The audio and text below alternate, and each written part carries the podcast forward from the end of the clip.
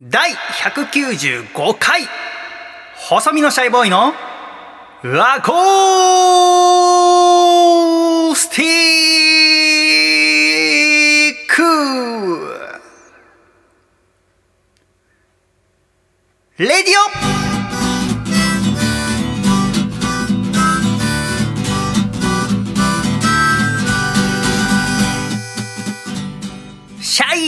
皆様ご無沙汰しております。細身のシャイボーイ佐藤孝義です。第195回細身のシャイボーイの Acoustic Radio。この番組は東京都江東区門前仲町にあります。私の自宅からお送りしてまいります。この番組の構成作家はこの方です。どうも、構成作家の笠倉です。よろしくお願いいたします。笠倉さんよろしくお願いいたしますお願いいたします。笠倉さんはい。第195回細身のシャイボーイの Acoustic Radio を収録しているのは2020年9月26日土曜日の朝8時ですがはい。おはようございますおはようございます。お目覚めはいかがですか？なんか良かったですね。今あ日は。君は大体夜は何時頃に寝てるんですか？本当でも、日によってバラバラで、ああの、深夜に帰ってくる時なんか3時に寝る時もありますし、あ夜に仕事がない時なんかでも、まあ1時とか、割と遅い方だと。ああやっぱ構成作家っていう人はなんか勝手にちょっと夜遅くまで起きてるイメージはありますけどねはい。君時々やっぱだってラジオを録音してる時にめちゃめちゃ眠そうな時あるもんね もうフラフラな時でもやっぱさあの今かさちゃんは光が丘スタジオにいるじゃはい。んで私は門前仲町スタジオにいてテレビ電話でつないでるじゃないですかそうですね。はい。で私の目の前の画面にはあ2つディスプレイがあるんだけど1個の画面に大きくかさちゃんがいてはい。で1個の画面には台本とストップウォッチのタイマーが回ってんだよねはい。であの喋ってる途中で君があ眠そうだなと思ってなんかもう目が半開きでさ ただでさえ画面だから本物よりは少し小さくなってるわけじゃないはい。でもフラフラになりながらでも頑張ってなんとか相づちだけはしてる時さでもこっちとしてもそっちにさ意識持ってかれちゃうとうまく喋れないからさそういう時はさこうあの目の前の画さ画面でさ、マウスこうってやってあの君を消すんだよね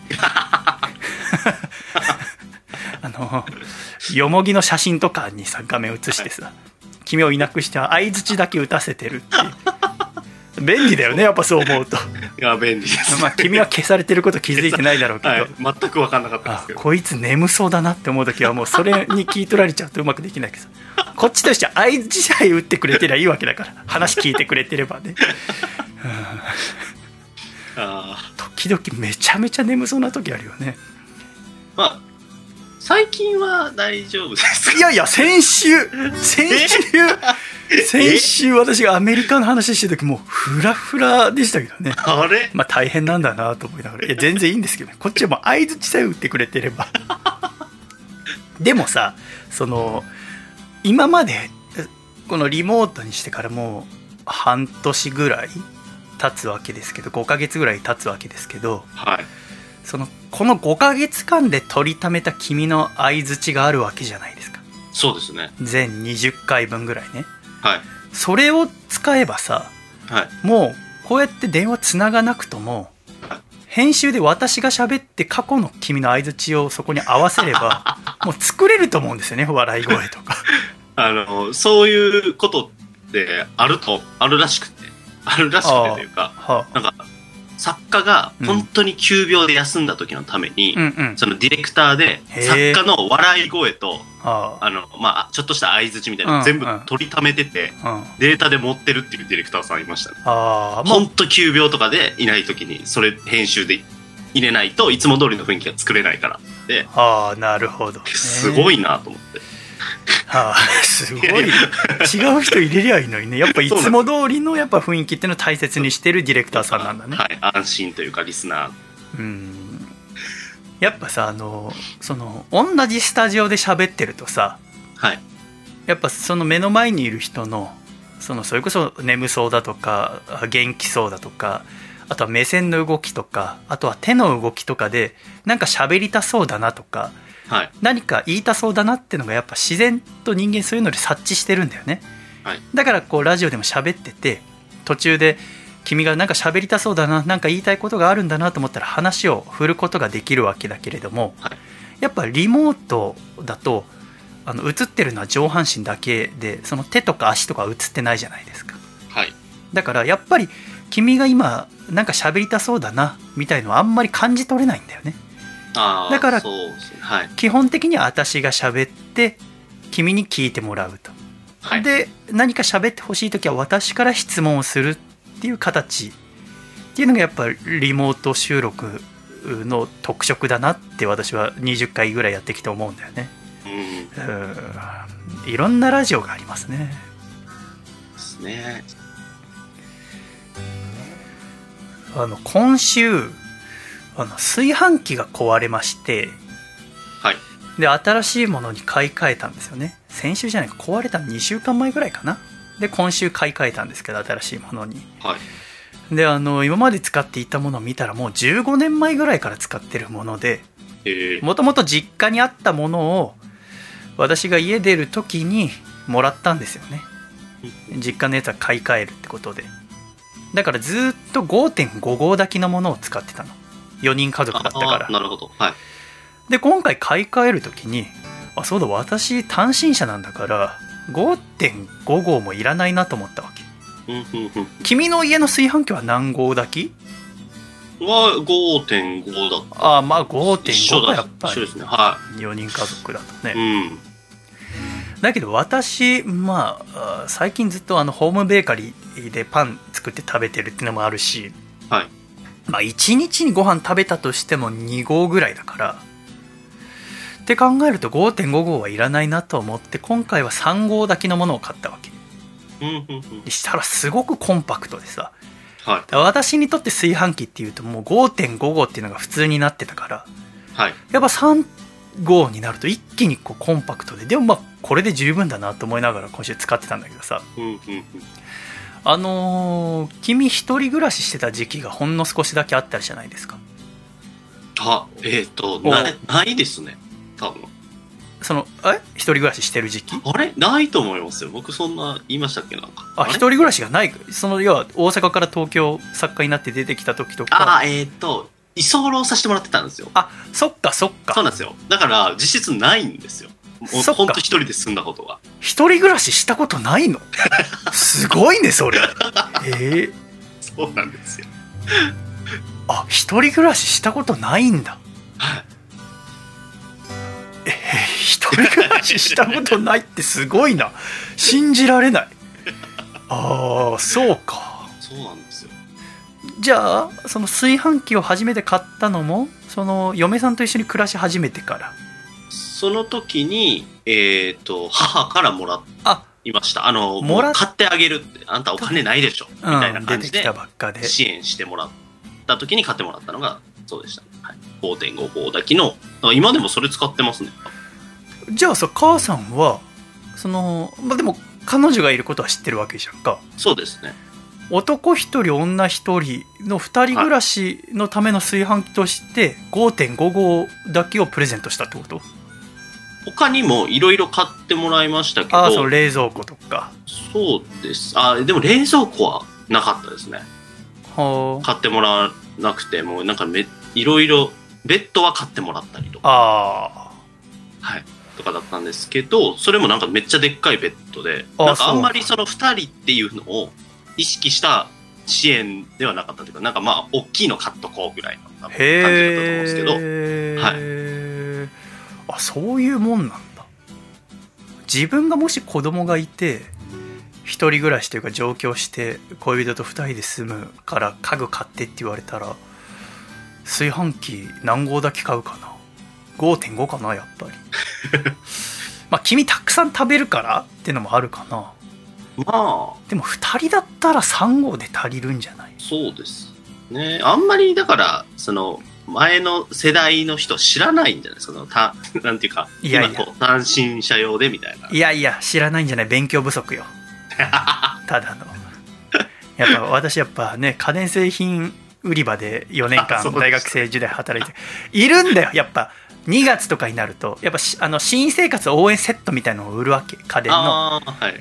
そう洗濯機冷蔵庫炊飯器のセットで配送料無料みたいなさ、なるほど。だからそこにじゃあ3点セットがそれで5点セットになるとテレビがついて電子レンジがついてとか、はい。7点セットになるとそこに掃除機がついてとかそういうセットを売るんだけどやっぱもうこれでいいやみたいなお母さんとかいるんだよね。あだからそこに私ちょっと待ってくださいっつって。大学生になる息子さんのためですか？っつって。であんまり大きな家電とか買っても。でそれこそベッドとかもあのはい。家電製品売り場とおインテリア売り場が共同でえーやるセットもあってあはい。だからベッドとかそういうのがセットになってるのもあるんだけど息子さんが引っ越すあのお部屋その新生活で新社会人なんですか、息子さん。じゃあ新社会人になってな何畳のお部屋ですか？っつって。で、えー、と6.5畳とか言ってたかなって。6.5畳のところにダブルベッド置いたらもう終わりますよって。ちゃんとそれ息子さんに聞きました？ってかいやせっかく買ってくれるっていうのを私一回止めて 一回ちょっと落ち着いてくださいっていうことよくあったもんねやっぱ。ああ。うん。じゃあそういうもんなのかもしれないですね。母親の勉強不足。でもまあ多分うちの母親とかももしまあ私あの大学の寮入るって時ははい。寮にいろいろついてたからああ。親からなんかこう家電を買ってもらったってことはなかったのと、はい。あとまあ父親が東芝の社員だから父親がやっぱ詳しいから。なるほど。やっぱ父親は言いたがりだったんだよね。その自分の身に合った家電を使えっていうさ。あだからなんかそういうのが染みついてたけど今回のその炊飯器の5.55だけずっと使ってたっていうのはやっぱ4人家族で使ってたものをもらったもんだったから。あうんうん。でやっぱ今となっちゃ家族離散してしまったから私の家が 親が離婚しそして、えー長男が細身のシャイボーイ始めてしまったから 25歳 でそれで娘はパティシエになっちゃったから急に。はい。それはいいでしょう。生物学部通ってたのに急にパティシエになったから。この間賞取ったって言ってたな偉いよなあいおつ。すごいですね。うんパティシエって続くのかなと思ってたけどさうんあいつのお菓子美味しいと思ったことが一回もなかったから。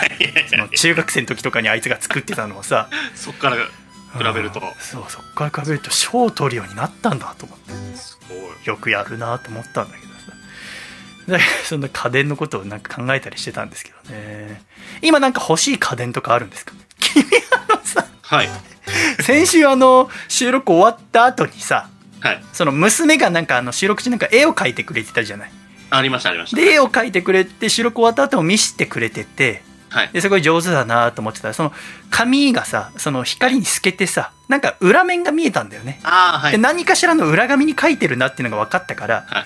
娘ちゃんにそれ何の裏紙に書いてんの？って聞いたらはい。あのアップルウォッチ6かな？新しいアップルウォッチのはいあのー なんていうの？そのアップルかなんかのサイトを広告を印刷したものだったじゃないですか、はい。であそれアップルウォッチかっつって。はい。でしたら君が「アップルウォッチいいですよね」っつって今度新色も出て赤と青でしたっけ？なんか出るんですけど赤が欲しいんですよね。っつったらあの後ろ画面の後ろに映ってあの化粧してた嫁さんがこっちも見ずに「いらん」いらん。ピリつきましたよね。ピリつきました。ピリってこう。いやいやあので君もいや別に欲しいって言ってるんじゃなくてあの新商品であの ラジオでちょっと紹介するからちょっと印刷したんであってみたいな。ピリついたな。ピリついた。あまあ、全くその生活にね家族の生活には必要ないもんねアプローチ、まあそうですようん、ねだから君はホビーとして欲しいってことだホビー。うん、僕は、まあ、家電で言うと空気清浄機が今1個あるんですけどもう1個欲しいなですね。あのメゾネットタイプで1階と2階なんであ今の家か？そうなんですよ。なんかこう1階用のものも欲しいしあと2階用のちっちゃい冷蔵庫が欲しいなと思ってます。はあなるほどね、そうなんですよ。やっぱ家電の誘惑ってはい。すごいからね。はい。だからやっぱなるべく最小限に抑えるべきなんだけれどもはいやっぱ欲しくなっちゃうよね。いいね2階に冷蔵庫そなんて。うなんですよ。ちっちゃいやつでいいんだよね。はい。ね。あの、憧れてて、あの、わかるわかるその祖父の家にあったんですよね2階に。あで2階そこにちっちゃいコーラの缶とスーパーで売ってるようなミニ缶がいっぱいあって。うん。それをちょっと自分の家でもやりたいって思っちゃいました。はい。だからやっぱそれも私からするとね、まあ、分かる。すごく気持ち分かるんだけど、そのまあだから仕事とか2階でしてってはい。本読んだりとかねテレビ見たりとか2階だけどその今冷蔵庫が1階だからはい。ってことだよね。そうですね。でわざわざ降りるのがあれだから2階に欲しいって言ってるんだろうけど、はい。私そこも考えちゃうのがそのうちの実家その一軒家横浜のねはい。時にうちの父さんの部屋に冷蔵庫があったんだよ。ああそれはなぜかっていうとだんだん家族の家族のっていうか父さんと母さんの仲が悪くなってってはい。でその1階に降りるとそのキッチンにいる母さんと鉢合わせなきゃいけなくなるじゃん。ああなるほど。はい。だから鉢合わす機会を少なくするために冷蔵庫を買ったんだよ。多分あって考えるとやっぱ家族が仲悪くなってったのはあのタイミングだなってやっぱ思うわけ。だ嫌でもやっぱ顔を合わせる機会って、はい。あった方がいいなって今私少し思ったりもするんだよねなるほど。だからそういう時にやっぱ冷蔵庫とかってその嫌でも行かなきゃいけないじゃん。そのなんか飲み物取りにとか食べ物取りに。ってなるとそういう時に少し会話が生まれるじゃない、はい。仕事でずっとこもってたとしても2階にねとか部屋に。ありますねでもそのトイレと冷蔵庫で食べ物取り行ったりっていうのは嫌でも絶対外出るじゃないですか。はい。その時に閉じこもりきりにならなくて済むでしょ。そうですね。だから私その家電アドバイザー社員としてははい。2階に冷蔵庫を置くのはいい点もあるし悪い点というか置かない方がいい点っていうのもあるよって思うんだよね。あーでもすごくわかるな。ちっちゃい冷蔵庫欲しいっていうの。うん。秘密基地感が出るよね一気に。そうなんですよね。でも空気清浄機ってその君犬とか飼ってるわけでもないのにやっぱ欲しいって思うんだそうですね。僕がちょっとハウスダストとかにちょっと弱い体質で。あそうなの？で、多分、いまあ遺伝かわかんないですけど、多分娘たちも弱そうだなとかっていうのと、あとまあ小さい子っていうのもあるんで、今は寝室周りというか、そのフロアに置いてるっていう感じなんですけど、でまあリビングにも一応置きたいなとは思ってます。なるほどね、空気清浄機もいろいろあるからね。はい。空気きれいにする以外にそのプラズマクラスター出したりはい。あとはまあ加湿ができるタイプそうですね。またはい。除湿ができるタイプもありますしはい。どこまで望むかとかねそうですね。はい。でそれも予算があってで嫁さんと話しながらはい。でまあそれは生活家電だからいいけれどもアップルウォッチみたいなホビーはいらんってなるわけだよね。そうなんですよね。もう君の顔忘れらんないもんね。その いらんって言われて。いやいや今あの細見さんに言われたからアップルウォッチの話してたんであって別に自分から欲しいって言ったんじゃなくて細見さんが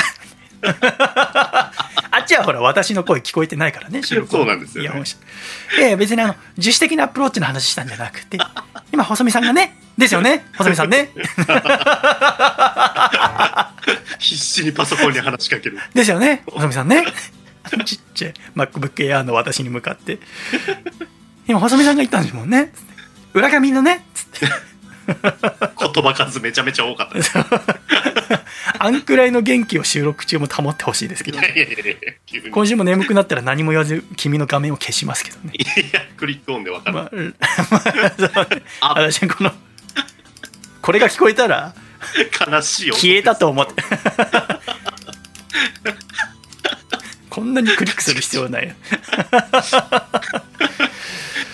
あのさあの、まあ、今週めちゃめちゃ雨の日が続きましたよね。ずっと雨だったよね。ね。はい。今も降ってますし。はい。で一気に涼しくなったね。そうですね。もうすっかり。ねえ肌寒くなって。寒いですね。ねえ私も羽毛布団を出しましたもんね。でその雨ってこともあってちょっとあの取り留めのない話がありまして一つねはい。でいまだにちょっと終わらせ方がわからないのではい。ちょっと手伝ってほしいんですけどどうやって終わらせればいいのか 分かった。らはい。あの自転車が好きなんですよね私はい。君し週に何回ぐらい自転車乗ります？僕は3回ぐらいは乗ります、ね、そんな乗るんだあの、はい電動自転車あ、電動自転車の場合もありますし、まあ自分の自転車、あで持ってるんだ駅まで行くみたいな。でも本当シンプルなママチャリみたいな感じですね。はい。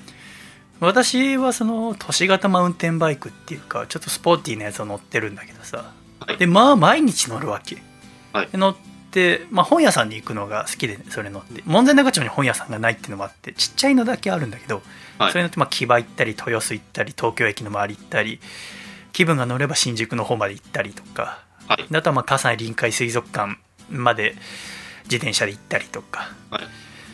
で自転車あ毎日乗るんだけど今週雨だったから雨の日は乗らないからさ、うん。今週はだから1回ぐらいしか乗らなかったのかな。はい。でもちょっと本屋さん行こうと思って豊洲までさ歩いてったの傘さしてね。はい。私今真っ赤な傘使ってんだけど。で歩きながらラジオ聞きながら歩いててさ傘さして雨の中、はい。でぼーっと考えてたのはさなんでこんなに自転車好きなんだろうなと思ったわけ。うーん。で自転車について考えてて思い当たったのがさあの高校生の時にえー週刊少年マガジンで、えーオーバードライブ」っていう自転車漫画があったのよはい。安田剛さんっていう方の新連載が始まってでそのオーバードライブっていうのは競技自転車の話なんだけどで私は自転車の漫画だとやっぱオーバードライブが一番好きで弱虫ペダルも面白いけどがぜんオーバードライブなんだけどはい。でそのオーバードライブのお単行本の一巻にその自転車っていうのはもうんあの発明されてから100年以上経ったと、うんでそのもう自転車としての機能っていうのはもう究極に達しているとうん。うん。もうこの100年間で研究に研究そして改良に改良が積み重ねられてもう自転車っていうのはもう究極体だと。だからじゃあ速く走るにはどうすればいいか何が求められてるかっていうと自転車同行ではなくてその乗り手その自転車に乗る人間の進化に任せられてるうーん。その人間がトレーニングしてそしていろいろ研究して、えー自転車を乗ることを上達することによって自転車っていうのはどんどん速くなるんだってその漫画に載ってたんだよねはい。だから自転車っていうのはさもう新機能とかってあんまもうないわけじゃないですかそうですね。確かに。だからこの2 3 0年で自転車にあったものすごい進化っていうと思い当たるのは電動自転車っていうのが生まれたことですよねはい。電動自転車の登場っていうのはすごかったじゃないですかうーん。それこそあのママさんとかがさお子さんとか乗っけても今までだったら重くて子供乗っけて、えー自転車乗れなかったような方でも電動自転車だったら運転できたりとかはい。っていうことを考えるとやっぱ電動自転車っていうのはものすごい発明だなと思うんだけどうん。この先何かあるかって聞かれればあんまり思い当たりませんよね。そうですね。もう自転車っていうのはそのそれこそママチャリにしても競技場自転車にしても電動自転車にしても、まあ、そのバッテリーの持ちが良くなるとかはあるかもしれないけど自転車として新しい機能が加わるとはあんまり考えられないんですよね。はい。っていうその安心感が私好きなんじゃないかと思うわけ。なるほど、なるほ自転車ってものはもう変わらないっていう。ど。うん。うん。うん。もうあとはもうこっちが楽しく楽しむだけっていうその変わらないっていうのが自転車の私好きなとこなんじゃないかなってちょっと思いながら聞いてたあ乗ってたんですよねいつもで今週はでも雨だから乗れなくてで豊洲まで4 5 0分いろいろ寄り道しながらあコーヒー飲んだりしながら歩いてたんだけどラジオ聞きながらで何を聞きながら歩いてたかっていうとはい。今週あのクリームシチューの「オールナイトニッポン」が一夜限りで復活したんですよはい。えー今週の火曜日にねうん。でその番組を録音してで自分で編集してその CM とか切ってでそれを iPhone に入れてでもう今週56回は聞いたんだけどクリームシチューの「オールナイトニッポン」大好きだからねで面白いなと思いながら歩いてたわけ。でクリームシチューの「オールナイトニッポン」っていうのは2005年の7月から2008年の12月まで全159回放送されたあ番組なのね。はい。でその後何年か経ってからは1年に1回ぐらい復活するようになって今回のが164回だったの。今週火曜日に放送されたのがね。で聞きながら何も変わんねえなと思って。だから2005年15年前。だから私が16歳高校生の時聞いてた番組と本当に何も変わんないくだらない番組で最高だなと思いながら聞いてたんだけど、でそこでふと思ったのは私ラジオが好きなのもラジオって変わんないじゃないですか。15年前と全然変わってないわけ、うん。パーソナリティがいてリスナーがいてっていう。で喋って曲流れて CM があって喋って曲流れて CM があってって。何も変わんないなって歩きながら思ってうん。あ私ラジオが好きなのもここなのかなと思って。じゃあラジオにおけるその電動自転車におけるあ自転車における電動自転車みたいな変化って何があった？ラジオにおいてだと。それで言うと、その、タイムフリーっていう機能が登場したとかですかね。ああそうだね要はラジコっていうはい。インターネットラジオが生まれた通信で聴けるっていうただ、ラジオそのものは変わってないと思うんですよね。あのラジオが変わったっていうか。あで私がその番組そのもので考えるとはい。私はラジオにおけるその技術が入ってきてうんすごく変わったものってメールだと思うんですああ。それまではずっとおリスナーとのやり取りをはがきで行ってたわけですよね。手紙で、だから番組で問いかけたものがリスナーからの反応が届くのは数日後とか数週間後だったわけじゃないですか。はい。それがメールってものが生まれたことによって、うん。瞬間で返ってくるようになるんでしょレスポンスが、うん。でそれで番組作りっていろいろ変わったと思うんですよ。はい。だからラジオにおいてやっぱそのメールができた瞬間ってすごい変化だったと思うわけ。はい。でも私がラジオ聴き始めた15年前16年前なんてのはもうメールってものがあったからそのおメールがなかった時代のラジオって知らないんですよね。はい。だからそうすると私が聞き始めてからの大きな変化でやっぱすごいのっていうとやっぱそれこそラジコだったりタイムフリーとかはエリアフリーってものが当たるなうん。と確かに思うんですけどね。でその番組でさあのあるリスナーのメールが取り上げられてはい。っていうのはあの乃木坂46の、えー斉藤飛鳥さんっていうメンバーの方が、はい。クリームシチューの「オールナイトニッポン」大好きらしいよっていううリスナーからのメールが読まれた、はい。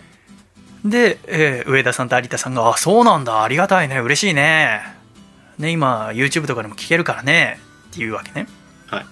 で乃木坂46の斉藤飛鳥さんは1998年8月10日生まれの今だから22歳なはいの女性なんだけど、えークリームシチューの「オールナイトニッポン」が放送されてた時は7歳なわけですねはい。だからおそらくリアルタイムでは聞いてないですよねうん。7歳から10歳にかけての番組ですからそうですね。だから大人になっておそらく YouTube か何かで聞いてるわけじゃないですか。はい。で今クリームシチューのラジオが好きで自分のラジオとかでもなんかいや参ったねみたいなことを言そのクリームシチューのお決まりの始まり方みたいのを言ったりしてるらしいんだよね。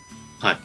で、えー神田伯山さんのラジオでもとかも斉藤飛鳥さん聞いてるっていうのをはい。伯山さんのラジオでう話してたことがあるから多分斉藤飛鳥さんっていう女性はラジオが大好きなんだよねでそのいろんな今のラジオも聞いてるし、えー問わず語りの神田伯山はじめねだしクリームシチューの「オールナイトニッポン」みたいな15年前のラジオとかも聞いてるわけよねはい。でやっぱラジオって変わんないからうん。自然に楽しめると思うんですよねうん。じゃあやっぱ何で聞いてるかっていうと多分 YouTube かなんかなんですよはい。でも何で聞いてるかはちょっと分かんないんですよね調べてもそれは本人が言ってないからそれは何かっていうと YouTube でアップロードされてるものは基本的に違法アップロードとされてますよね違法なんですよね、番組をネットに上げるのはうん。だけどそれが残ってるっていうのはなんていうかグレーゾーンというかはい。放送局側もいいかってことで残してるわけですよねうんうん放送された翌日とか数時間後には YouTube にアップされるじゃないですかはい。でもそれ一時期めちゃめちゃ放送局すぐ消してたけど今野放しにしてるじゃないですかはい。それはなぜかっていうと要は遡って聞いてくれる。その、はい。ラジコのタイムフリーの機能だと1週間は残ってるけど1ヶ月前のもの聞こうと思っても1年前のもの聞こうと思っても聞けないじゃないですか。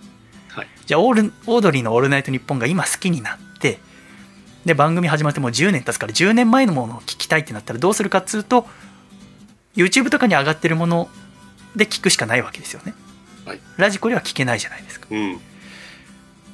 だけどその YouTube とかに上がってるものは違法だからその表だって YouTube で聞きましたとかいうのはダメって決まりんですよね。暗黙の了解というか、はいそうね。だからたまにそういうこと知らないあんま普段ラジオ聞かない人がラジオにゲストに来てはい。アイドルさんとかあと芸人さんとかで多いけどはい。でつい「あああの放送面白かったっすね。YouTube で聞きました」って言うっていう。でちょっとふっとした雰囲気になるっていうのがはい。うー3ヶ月に1回ぐらい体験しますね、そうですね。えーやっぱラジオ好きあるあるの一つですけどはい。で私みたいにラジオ恐ろしい量聞く人はやっぱ1ヶ月に1回ぐらいそれを体験するんですけど で私が思うのはもうどんどん行ってっていいと思うその変な雰囲気とかにしなくていいと思うだってラジオ局が放っておいてるんだからそうですね。YouTube で聞いたら YouTube 聞けば聞いたって言えばいいんですだってそれがあるんだもの。そんなこと気を使わなくていいわけ。それで聞いたんだから。って私は思うんですよね。っていうのもじゃあ新しいラジオそれこそ人気番組深夜ラジオで言えばその伊集院さんのラジオとかオードリーのラジオとか三四郎のラジオとかハライチのラジオとかっていう番組が放送されたもう数時間後にはラジオがそう YouTube とかニコニコ動画にアップされてってことは要は翌日とかだと普通にラジコのタイムフリーで聞けるわけじゃないですかはい。だけどもう1日経つと数万再生っていうたくさんの人が YouTube で聞くわけですうんうん。その人たちはなんでラジコじゃなくて YouTube で聞くんですか？まあ、習慣ですよね。視聴習慣というか、YouTube で他のコンテンツも見てるんじゃないですか？日常的に。あー YouTube でいろいろ見るから？そのうちの一つのコンテンツとしてそれを楽しんでるのかなとか思っちゃいますけどね。ラジオ聞こうでわざわざ YouTube 開いてるようには思えない気がする。ラジオきでも勝手には出てこないでしょ？そのおすすめの欄欄にああ、まあ、オードリーってことはラジオ聞こうっつって検索してまあ、出てくるのがそれ。出てくるわけでしょ？だっておすすめに出たってラジオ聞きたくなければそれクリックしないでしょ？まあ、検索してるってことですよね。だから YouTube のところでラジオってもう、その、窓で。ラジオで検索する？聞きたい番組検索しない？伊集院さんの番組聞きたいから伊集院光の深夜のバカ力って検索するわけじゃない？とかそうですよね。伊集院光ラジオとか、なんかそういう風に検索ラジオ聞きたい。なって思って YouTube でラジオって入れる人いないと思うんですよねラジオって入れたら何が出るんだろうねどうなんですかね。だからラジオ出るんでしょうね。なんかいろいろ。まあ何かしら出る番組が。はい。ああ習慣かでもさそのあの YouTube に上がってるものは違法っていうのは分かりながら聞いてますよねああ、そうですね。そうですね。あの例えばさオープニングソングとか流れた時にそのそうんのタイトルコールして曲流れたりした時にはい。なんかその上からフリー音源を流したりするんですよああ、はいはいはい、タイトルコーあルして、ね。はい。えー深夜のバカ力とか言った後に、その普通のラジオで流れてる音の上から、てんてけてん、てんてけてん、てんてけてんてんてんみたいな、よくわかんない曲をかぶせるんあですね。りますね。あれなんでだと思います？あれはだから、そういう判定をされないためじゃないですか。著作物だという判定みたいな。そう。そ YouTube で。YouTube って自動で著作権のあるものをあの認識するんですよ、機械が。はいだ。から私も時々あるのは、はい例えばそのライブハウスでライブした時にワンマンライブとかだと自分がこうステージに上がる時は、自分のおだから野月ひろと君の曲をいつもかけてるんだけどはい。いろんな人が出るライブに呼ばれた時とかはい。はその SE って言ってその入場曲がライブハウスが決めたりするわけ。例えば洋楽とかが流れたりするんだけど。はい。でそのアップロード動画その自分のライブの映像をしてで自分の曲は著作権ないからいいはずなのに、その YouTube からある日こう来るわけ。著作権侵害の恐れがあります。みたいな何俺なんかやったかなと思うとその入場してくる時の場内にかかってる曲がうっすらその動画の中に入ってる。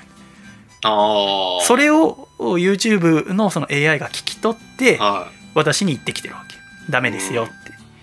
それと同じようにそのラジオアップロードして著作権のあるのが流れてるとそのそれを聞き取るから。だからタイトルコールした後のおしゃべりの後ろで BGM でかかってたとしてもそれを聞き取ることがあるからその曲の著作権が引っかからないように上から「てんてきてんてんてきてん」みたいなフリー音源を流してそれによって引っかからないようにしてるってことなんですでもさそのラジオのトークの上からそんなもんかぶせたら聞きにくくてしょうがないじゃないですかそうですよね。だけどもそれを聞く人がたくさんいるわけですうん。それはなぜかというと YouTube とかにアップされてるものは広告が入ってないからです広告がカットされてるからですゆラジオのはい。だからおしゃべりだけを楽しみたいって思う人はその YouTube 聞いたのラジオを聞いた方がストレスがないんですようん。広告がないからラジオで普通に聞いたら流れるラジコで聞いたら流れる広告の部分がカットされてるからはい。だから YouTube で聞くんですよねって考えるといいいラジオって何なのかなっていろいろ考えるとさまあはいじゃあ君に質問ですけどラジオで音楽が流れるのと流れないのどっちがいいですか？流れる方がいい。うん絶対いいよね。私もそう思う。私はラジオの面白さの50%がおしゃべりで50%が音楽だと思ってるからはい。やっぱ音楽っていうのはすごく大事だと思う。BGM もそうだし、最初の曲オープニングソングもそうだしそのうん。番組の中で流れる曲も。すごく音楽っていうのはラジオにおいて半分の重要さを担ってるって私は思ってるんだけどね。はい。じゃあ質問ですけどラジオの中で CM が流れるのと流れないのとしたらどっちの方がいいと思いますか？流れない方がいいですね。私も流れない方がいいと思うはい。ってなるとやっぱ面白いラジオっていうのはおしゃべりがあって音楽が流れて広告が流れないラジオっうん。ていうのが面白いラジオってことになるじゃないですか、じゃあなんででもラジオで CM が流れるんですか？番組をやっぱり放送するためのスポンサーですから、支えてくれてるからということですよね、そ。そうですよね。ラジオ局っていうのがどうやってお金を稼いでいるかっていうと、ん。放送収入と放送外収入っていうものがあって放送収入は要は広告を放送することによってスポンサーからお金をいただくっていう。で CM はスポット CM とタイム CM っていう、まあ、大きく分けて2種類があるけれどもそれが放送収入。で放送外収入っていうのはまあグッズとかイベントとか。あとはインターネットラジオで1本いくらで売ってるラジオもありますから。そういうものでえー収入を得る。ラジオ局がお金を稼いでる方法は主にこの2つ。放送収入と放送外収入。だから広告を流すわけですよね。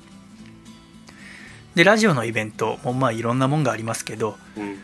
まあやっぱり主に放送収入でお金を稼いでるわけです。ラジオのイベントとかもまあいろいろあるけれども、うーまあ、今年の2月にあのラジオエキスポとかあったけどあれはまあ赤字になったわけですけど、やっぱりラジオのイベントってそうたくさんできるわけじゃないわけですね。で大きいものがうまくいくかっていうと必ずしもそうではないと。はい。ってなるとやっぱ放送収入スポンサーの皆様からいただくそのお金っていうのがとても大切になるわけですよね。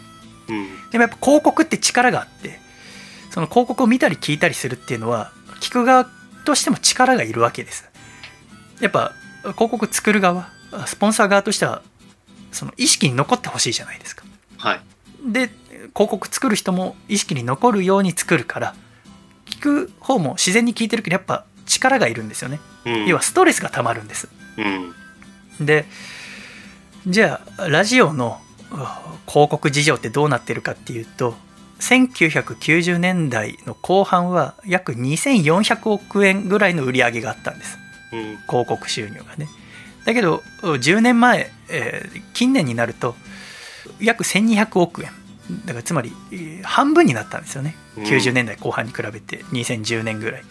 広告売上が減ってしまったんです。その背景としてはまあいろいろあるんだけれどもまあ主にまあリスナー自体の数も半分ぐらいになったからラジオの。うん。ってなるとやっぱ広告も半分になったわけですよね。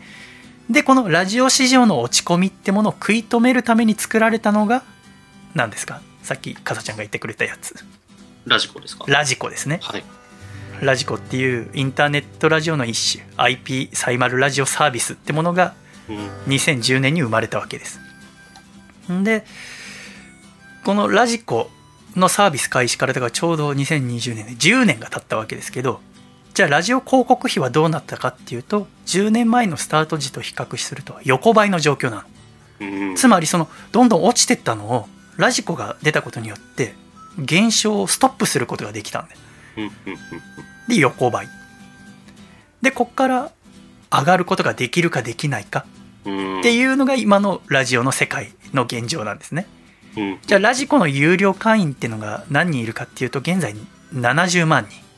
2020年4月現在でねだからラジコってものが2010年に始まってで後にプレミアムが始まって今あ2020年4月だと有料会員が70万人ってことです。私もそのうちの一人ですけれども。うん。じゃあさしもしさラジコの有料会員にさこういう機能があったらいいなっていうのは何がありますか？ああ、僕は、ああ、でも、いや、結構夢がありすぎるないいよ夢夢夢語りなよ例えばなんかこう、一個、いわゆるこう数字が良かった回うんとか、うんなんちゃらクラシックみたいな感じで、ちょっとずっと残しといてくれると。わかる要は過去の回が聞けるってことだよね、はい。あのラジオの例えばじゃあ今週のいろんなラジオ聞いたとして、はい時。々話に出てきますよねそういえば何年前にこういうのあったなって話をした時に、はい。その画面にこの話をしてる回はこれですっていうのが出てきてクリックしたらそれを聞けたら面白いですよね、そうですね。で例えば長寿番組、うん、10年とか20年やってるナインティナインとか伊集院さんの番組聞いてってはい。なんか昔こういうことあったよねみたいな話した時にだからそれが出てきたりとか、はい。またじゃあ私はね時々今でも聞くの。オードリーの「オールナイトニッポン」の単発、はい。一番最初にやった回とか。はい。山里亮太さんがあー初めて2時間一人でやった回「オールナイトニッポン R で」うんうんお正月に単発でやった回とか、はい。レギュラー放送の第1回とかハライチが要はデブ探偵の初回とかはい。三四郎の初回とかそういう初回聞くと、なんか今との違いが分かって面白いわけです。はい。でそれを私はあ MD に録音してあったものをそれを WAV 音声データ化してで広告の部分切って何回も繰り返し聞くんですよねでもちろんそういうのはアップロードはしませんし、えー自分で楽しんでるわけですけれどもはい。やっぱり昔のが聞けると面白いですよねそうですね。でも今ラジコだとその機能はついてないわけですはい。で他に私がラジコの有料機能としてついたらいいなと思う機能はさっきも言ったけどやっぱ面白いラジオっていうのはおしゃべりが面白くていい曲が流れてそして広告がなかったらいいなって思うわけですから、はい。有料会員になったら広告が流れないとかなったら良くないですか？そうですねお。しゃべりが聴けるっていうは音楽が聴けるっていうい。うん。それだったら月1000円払います今の倍以上のお金払います、過去の今なやってる番組は昔の回とか聞けたら面白いじゃないですかそうですよね。日曜天国の初回が聞けたら面白いじゃないですかうん。玉結びの初回が聞けたら面白いじゃないですかね。昔のジェットストリームが聞けたら面白いじゃないですかうん。でもそれができないのは何でですか？この先永遠にラジコではそれはできません。うん。なんでだと思いますか？まあ、各局で制作して、その、そこに広告がついていたりするので、一括で広告を削除したりとかも多分できないだろうし、当時のスポンサーとか、当時の CM みたいなところの権利関係みたいなところもあるんじゃないでしょうか。でもだってもう広告のさはい。配信期間は過ぎてるわけですよ昔のなんてそこの、だから再編集とかも含めては、マンパワーとかもそうですよね。だから、でもだってさラジオ業界がこれからさお金が上がっていく要因なんてないわけでしょ？うんだったらやっぱ努力をするわべきじゃないですかそうですよね。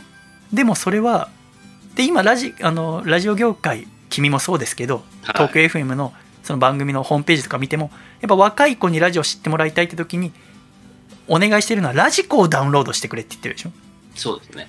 だからラジコにが今唯一の希望の光なわけじゃないですかはい。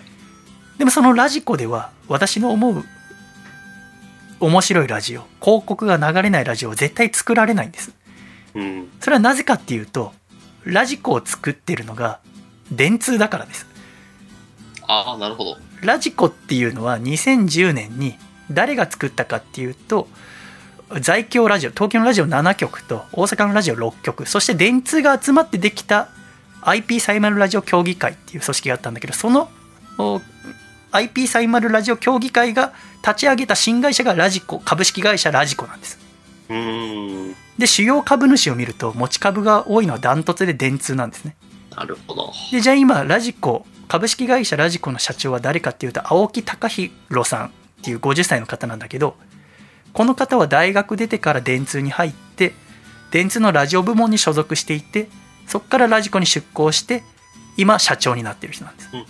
で電通っていうのは広告代理店じゃないですか。はい。広告を売る会社が作っているアプリ。それがラジコですから。今ねでもその中いろんな取り組みはしてるわけ。例えばそのう普通の地上波のラジオで流れたものの CM は、はいそのまあ例えばう若者が聞いてるのにそのうなんていうのおじいちゃん向けの CM が流れてる番組だったとしたらそのラジコではその CM の部分を若者向けの CM に差し替えたりとかも,、はいもう実際もう始まってるわけ。そういう取り組みは進んでるんだけれどもはい。CM がなくなるってことは今後もないわけです。なぜなら電通が作ってるから。そして過去のアーカイブが聞けるようにもならないわけです。それはなぜかっていうと昔のを聞いてたら新しいものを聞く時間が減るじゃないですか。はい。で昔のラジオをもし聞けたとしても昔のラジオの流れる広告なんていうのは意味がないわけです。広告会社からすると。新しい番組で流れる広告を聞いてほしいからうん。タイムフリーっていうのは1週間だけなんです。うん。1週間より前になったらもう広告の期限が切れてる1年前の広告とか聞いても意味がないじゃないですかうんそれは売り上げにつながらないからうん。って考えると今後も広告カットの機能はつかないしうん。アーカイブ機能もつかないわけです。私が予想するにね って思うとラジコの進む先に私の思う面白いラジオはないんですうん。だけど今ラジオ業界の希望のお綱は唯一ラジコですよね。はい。と思うとどうすればいいんだろうなって今週雨の中歩いてて思ってたんです。うん。でもやっぱりそれこそ斎藤飛鳥さんみたいな人がやっぱラジオ昔のラジオって聞いても面白いなって思ったりするわけじゃないですか。それはなぜなら、ねうん。今のラジオも昔のラジオも変わんないから15年前なんて斎藤飛鳥さんからすれば7歳とかなんだから相当昔のもんだけどでも変わんないからこそ自転車と一緒で。だからこそ今聞いても面白いんですよ。うん。だけどそれを聞くためには違法アップロードされたものを聞くしかないわけです。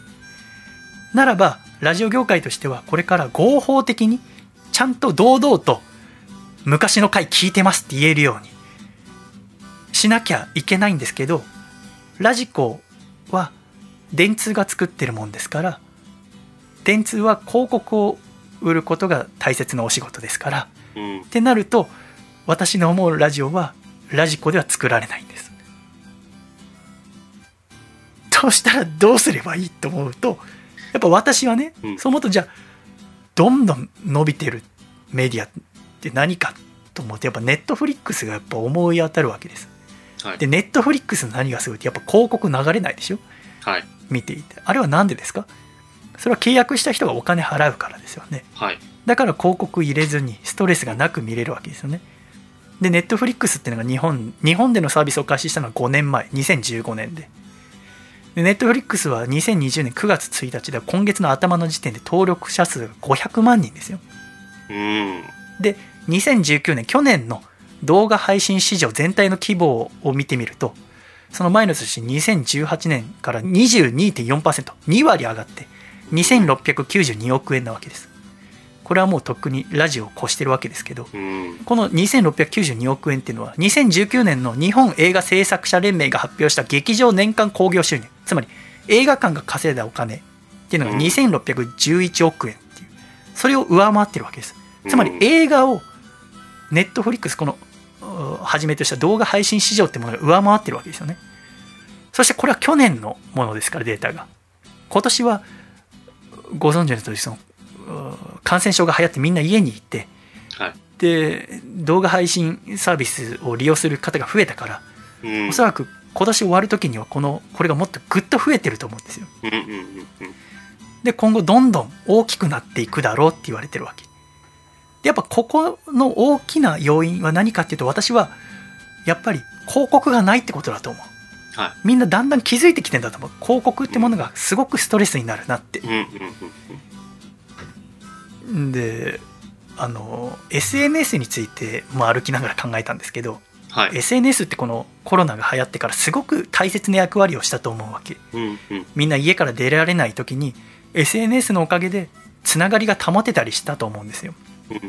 でそれはとっても大切なことだと思うんです。うんうん。ただよりみんなが SNS に熱中したと思うんですね。知らない間に依存症って言ってもいいぐらいのめり込んでると思うわけです。うん。もうもう寝室にもし携帯持ってって電気消した後開いたりとか朝起きてトイレ行く前に携帯開いてたらもう十分スマートフォンとか SNS の虜になってる状態って言っていいと思うんですけど、あの今週面白くてそのネットフリックスのさドキュメンタリー映画が2週間前ぐらいに公開された監視資本主義デジタル社会がもたらす光と影っていう、まあ、現代はザ・ソーシャル・ジレンマっていう映画なんだけどうんうんうん。94分のこれがまあすごく面白かったんだけどね。はい。これ何が面白いかっていうと Facebook、Twitter、YouTube、Instagram、TikTok、Google などのプラットフォームを作ってきた人。こういうアプリを作ってきた人たちが登場して危険性を訴えるの。自分たちが作ったものっていうのは社会にとっていいことだけではないんだよっていう映画なのね。うんでこの人たちが語っててそういうもんかと思ったのは、まあ、だから朝から晩までさ働くわけじゃない。Facebook とかで。はい。で働いて帰ってきたら今度は自分が利用者として Facebook とか使っちゃってたと。大事な子供と息子がいるのにうん。接するべき。そんくらいう SNS っていうのは面白いもんなんだよって。で SNS がやめられないっていうのはその人の意志が弱いからとかじゃないんだよって。うん。もう手に負えないんだよって。コンピューターってものはこの数十年の間にコンピューターの処理速度っていうのは1兆倍になってるけど人間の脳みそっていうのはこの100年でじゃあ処理速度が上がったかっつうと全然変わってないんだよって。処理する我々の方は変わってないのにコンピューター AI そのプラットフォームがが SNS が提供するものはものすごく変わっていると。もう人間の普通に手に負えるものじゃないんだ。でこのだから Facebook、Twitter、YouTube、Instagram、TikTok、Google とかを作ってきた人たちが言うのは私たちこういうものを作ってきた人たちは全員共通していることがあって自分たちの子供に SNS は触らせないって言ってるわけ。手に負えないから。っつってで面白かったのは YouTube のおすすめ動画を見るなっていう人が出てくる。の男性が。それは誰かっていうと YouTube のおすすめ動画の機能を作った人なの。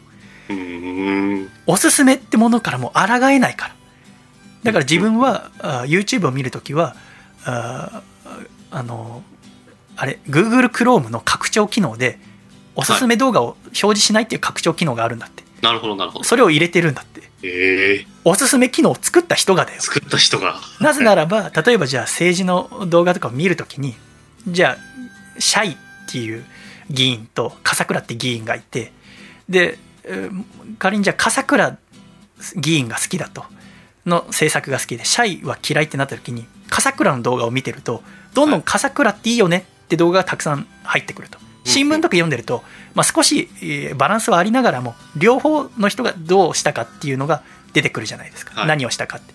笠倉はこういうことやってます。シャイはこういうことやってますっていうのが出てくるけれども YouTube のおすすめ動画だと笠倉っていいよね。シャイって最悪だよね。笠倉っていいよね。シャイって最悪だよね。っていう情報がどんどん入ってくると。うんそうすると考え方が二極化すると。うん。もともとは、まあ、笠倉いいなと思ってても、シャイもいいとこあるよね。笠倉も、が好きだけど、笠倉にも問題は少しあるよね。うん。という人が多かったのが、だんだんこう二極化してって、うん。要は笠倉大好き、笠倉最高、笠倉様、笠倉様。っていう動画がどんどんおすすめで入ってきて、シャイは最悪だ。本当は実際には世の中には、笠倉いいよねっていう人とシャイいいよねっていう人が半々だったとしてもうんその人の YouTube の世界その人の世界には100ゼロで笠倉いいよねシャイって最悪だよねっていう風になっちゃううん。でその誘惑というかその力に人間っていうのは抗えないうん。だから僕は Google Chrome でおすすめ動画を出ない設定にしてるんだっていうわけ。すげえ世界だなって私は思った、それがこの監視資本主義デジタル社会がもたらす光と影なんだけどね。うん。で私はそれを見ていて思ったのがで本屋さんついてさでいろんな本別にブラブラしながら見てるともうワンコーナーとして SNS の上手な使い方っていうのがあるわけ。うん。どうやったらフォロワーが増えるか。うん。どういう見せ方をしたらもっとインスタグラムをり活用できるか。TikTok をうまく使えるかっていうコーナーがあるんですね本屋さんに、でそのコーナーは私は思うに10年後早ければ5年後には全部どうやったら SNS をうまくやめられるかっていう本になってると思うんです。あの SNS って面白いじゃないですか。Twitter にしても Instagram にしても。自分で投稿するのにしても読むのにしても面白いじゃないですか。はい。あれはなんでめちゃめちゃどんでどんどん機能も加わって面白くなったりするじゃないですか。うん。写真を撮ってアップロードする時ももう自分とは別人になるぐらいかっこよくなったり可愛くなったりできるじゃないですか。あれなんでどんどん面白くなっていくと思いますか？企業はなんでその企業努力をすると思いますか？頑張って面白くしてどんどん要はさいろんな SNS 要はライバルが出るけどなるべく自分の自社の私がインスタグラム社の人だったらインスタグラムをたくさん使ってほしいじゃないですか。うん。長い時間見てほしい。だから面白くする。じゃあなんで長く見てほしいかっていうと長く見るとその分長く広告を見るからですよね。なぜなら広告でそういうアプリは稼いでるからはい。ツイッターとか無料じゃないですか使う時でもあれは実際無料じゃないんですなぜなら広告を見てるからです。長くなんなんで面白く作るかっていうと広告を見るためですだ長く見てもらえば見てもらうほど会社にはお金が入るわけですよねうん。っていうためにどんどんもう人間の手に負えないぐらい面白いものっていうものを提供してるわけですうん。でそこからもう我々はどんどん抜け出せなくなっていってる。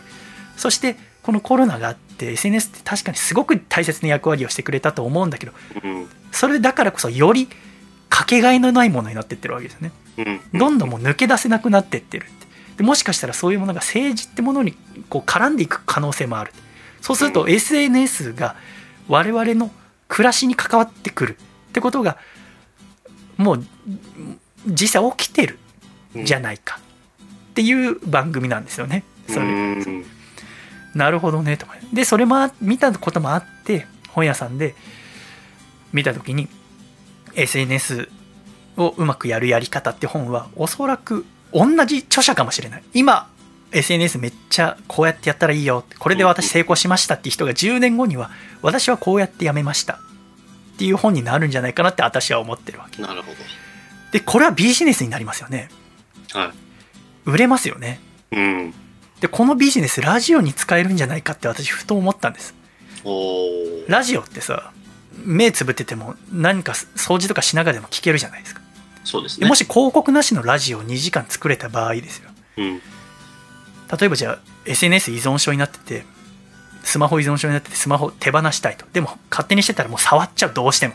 ね、ああさもう触りたくてしょうがないってなっちゃった時にめちゃもう金庫とか今後売れるんじゃないかっつって。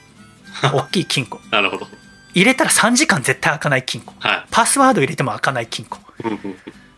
でももう3時間こう手元に置かないだけでもすっきりするっていう人もいるから、だからそうもうスマホ立ちするためにそういう商品も売れるかもしれない。それも、うん。まあ実際今でもあるんだけどそのあのお菓子とかつい食べちゃう人がお菓子を入れといて箱の中に、でその箱が何時まで開かないっていう箱とか売ってるんだけどそれのもっとすごい版みたいな。うん。スマホとか入れといて家族の休みの日のさ、日曜日の午前中はさスマホやめてさみんなで楽しくおしゃべりしようよ。ご飯の時スマホしゃ触るのやめようよみたいな風潮にもしなった時にその金庫めっちゃ売れると思うんですよ、はい。でもなんか何もないの寂しいじゃないですか。音楽とか流れないの。そうですね。しかもなんか面白くないともうやってらんないし。って時に Bluetooth はつながるようにして中に入れといても。要はラジオを流しておいて2時間で2時間のタイマーかけるわけその金庫に入れてだからスマホは触れないはい。だけどラジオは聞けてるうんうん。でそのラジオではもし広告流れない仕組みを作れたとしてしたらもう広告とかそういうストレスなく2時間楽しめるっていうラジオが作れたらそのラジオは売れるなって思ったんですよねはい。金になるなってうんラジオ業界が浮上するものになるなって私そこまで考えた時に要はそれって人の依存状態依存症の人を商売相手として使おうとしてるってことですよね。これは絶対にやっちゃいけないことなんです。エンターテインメントを作るものとして。はい。絶対に考えちゃいけないことなんです、まあ、考えたとしても絶対に作っちゃいけないことなんですよねでも私は一回ぼーっと歩きながらそれをかんいろいろ考えてていいなって思ったんです。だからねもう僕のほっぺたを思いっきりひっぱたいてほしいんですよね。もし今後そういうラジオを作ってたとしたらそれを商売としてたらね。したら気づいたら今リモートだけどなんとかひっぱたいてほしいんですよね。リスナーにも。うん。メールとか送って「お前こそういうのダメって言ってたよ」って言ってくれないとお金とかそういうのってすごく魔力があるから。うん。なんで私とかかさちゃんがラジオ作ってるかっていうと面白いラジオを作るためですよね。はい。で私たちは広告収入っていうものをやらないでラジオを作れてるじゃないですか。スポンサーさんたちのおかげで今。番組の終わりに名前を呼ぶだけっていう。うん。今もう究極にシンプルなラジオを作れてるじゃないですか。オープニングトークをして曲を流してジングル流してメインのトークして曲流してジングル流してアコラジックからの声流してエンディングっていう。これもうラジオの究極体なんですよ私が思う、はい。超シンプル。うん。これが作れてんのってなぜかっていうと聞く人そしてお金出してくれる人そしてかざちゃんとかこう一緒に作ってくれる人が協力してくれてるから作れてるんであって。でもこれをお金儲けの道具にしちゃいけないわけです。うん。そういうのはお金かすをちゃんとうん稼ぐ営業とかそういう部門の人が考えればいいことででも今のその広告収入ってものがメインのラジオ局そしてラジコって仕組みの中では私が思うに面白いラジオっていうこの先う市場が大きくなっていく要因にはならないと思ってるわけですだから最初も言ったけど私こうどう話を終わらせばいいかわからないって言ったけれども、うん。今やっと分かったのは私が何を言いたいかっていうと斎藤飛鳥さんにほっぺたをぶってもらいたいってことです 今分かりました。私は何をもやもや考えたのかっていうと気づきましたか？斎藤飛鳥さんに私のこの右頬を思いっきりぶってほしいってことです。やっと分かった。ラジオの未来とか知ったこっちゃないです。どうやったらぶってもらえるか。どうやったら？どうやったら河村ゆきえさんに石原さとみさんに新垣結衣さんにほっぺをぶってもらえるかいいですね。いいですね、じゃない。そっち側に行っちゃそういうことか。そう。わかりました。ありがとうございます。ゴールですこれで。えー第195回細身のシャイボーイのアコースティックラジオ。今週も最後までごゆるりとお楽しみください。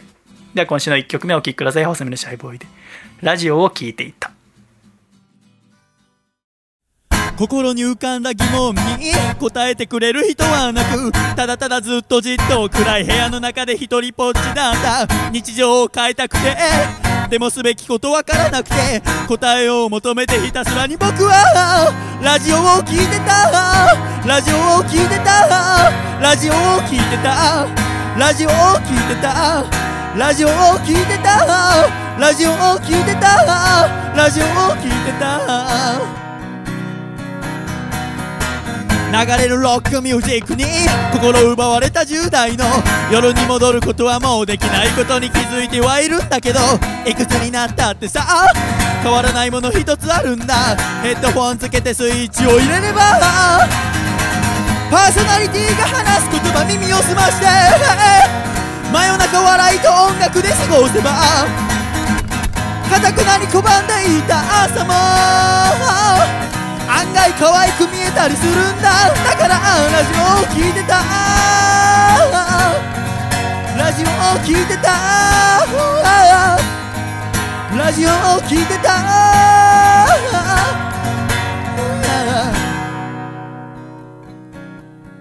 人並みの恋ができなくてもいいんだ。輝く青春を過ごさなくてもいいんだ。僕は笑ってたんだ。泣いたりもしてたんだ。音楽を聴いてたんだ。それが全てだったんだ。ラジオを聴いてた。ラジオを聴いてた。ラジオを聴いてた。ラジオを聴いていた。ラジオを聴いてた。ラジオを聴いてた。ラジオを聴いてた。ラジオを聴いていたんだ。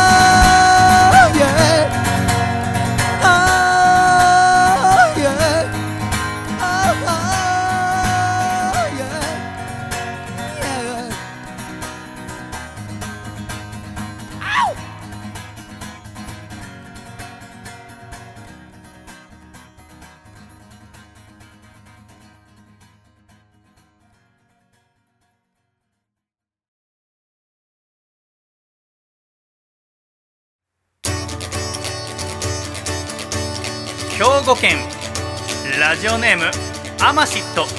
さんからいただいた。細身のシャイボーイがお父さんと仲直りする方法。お父さん。いやーバッチグーって言われたから近づいたらこのざまよって言ってたけど多分それドントムーブって言われたんだと思うよ。現に今面会中なわけだし。細身のシャイボーイの Acoustic Radio。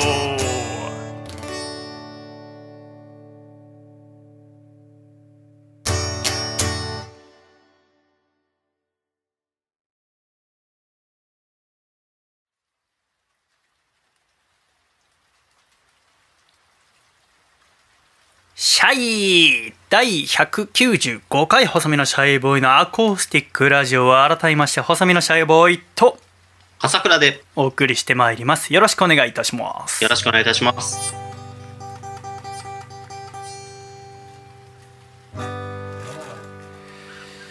今曲の間かさちゃんが YouTube でラジオって検索してくれたの？はい。そしたら何が出てきました？まあ、いろんなラジオ番組があったんですけど、話に上がってたクリームシチューのやつもありましたよ。だから3日前。はい。何回再生されてる？えー、13万回再生されてるね。そうでそれは多分、えー曲が流れてないしし、えーね広告がないしだからエンディングのやっぱ夢が会えたらもう多分「てんてけてん」がかぶってると思うんだよねはい。やっぱねそう純粋に面白いラジオって最高に面白いからその面白いラジオをその最高の状態で楽しんでほしいうんと私はやっぱ思うんですよね。でそのラジオの世界変えなきゃいけないって私は思ってんだけどでも同時に分かってるのはそう変えるためにはやっぱり今のラジオの仕組みの中そのラジコでがあるその広告があるラジオにいつか行ってその中でそれこそあの黒人差別で声を上げた大坂なおみさんのようにうん。一番になんなきゃいけないんですよ。うん。ラジオの世界で一番になってそして変えていこうっていううん言わなきゃいけないんですね。普通にだから今この自分の思う一番面白いラジオを作ってますけど広告のないこのラジオを作りながらかつあ大坂なおみさんの世界でいう全米オープンで優勝しなきゃいけないわけですよ。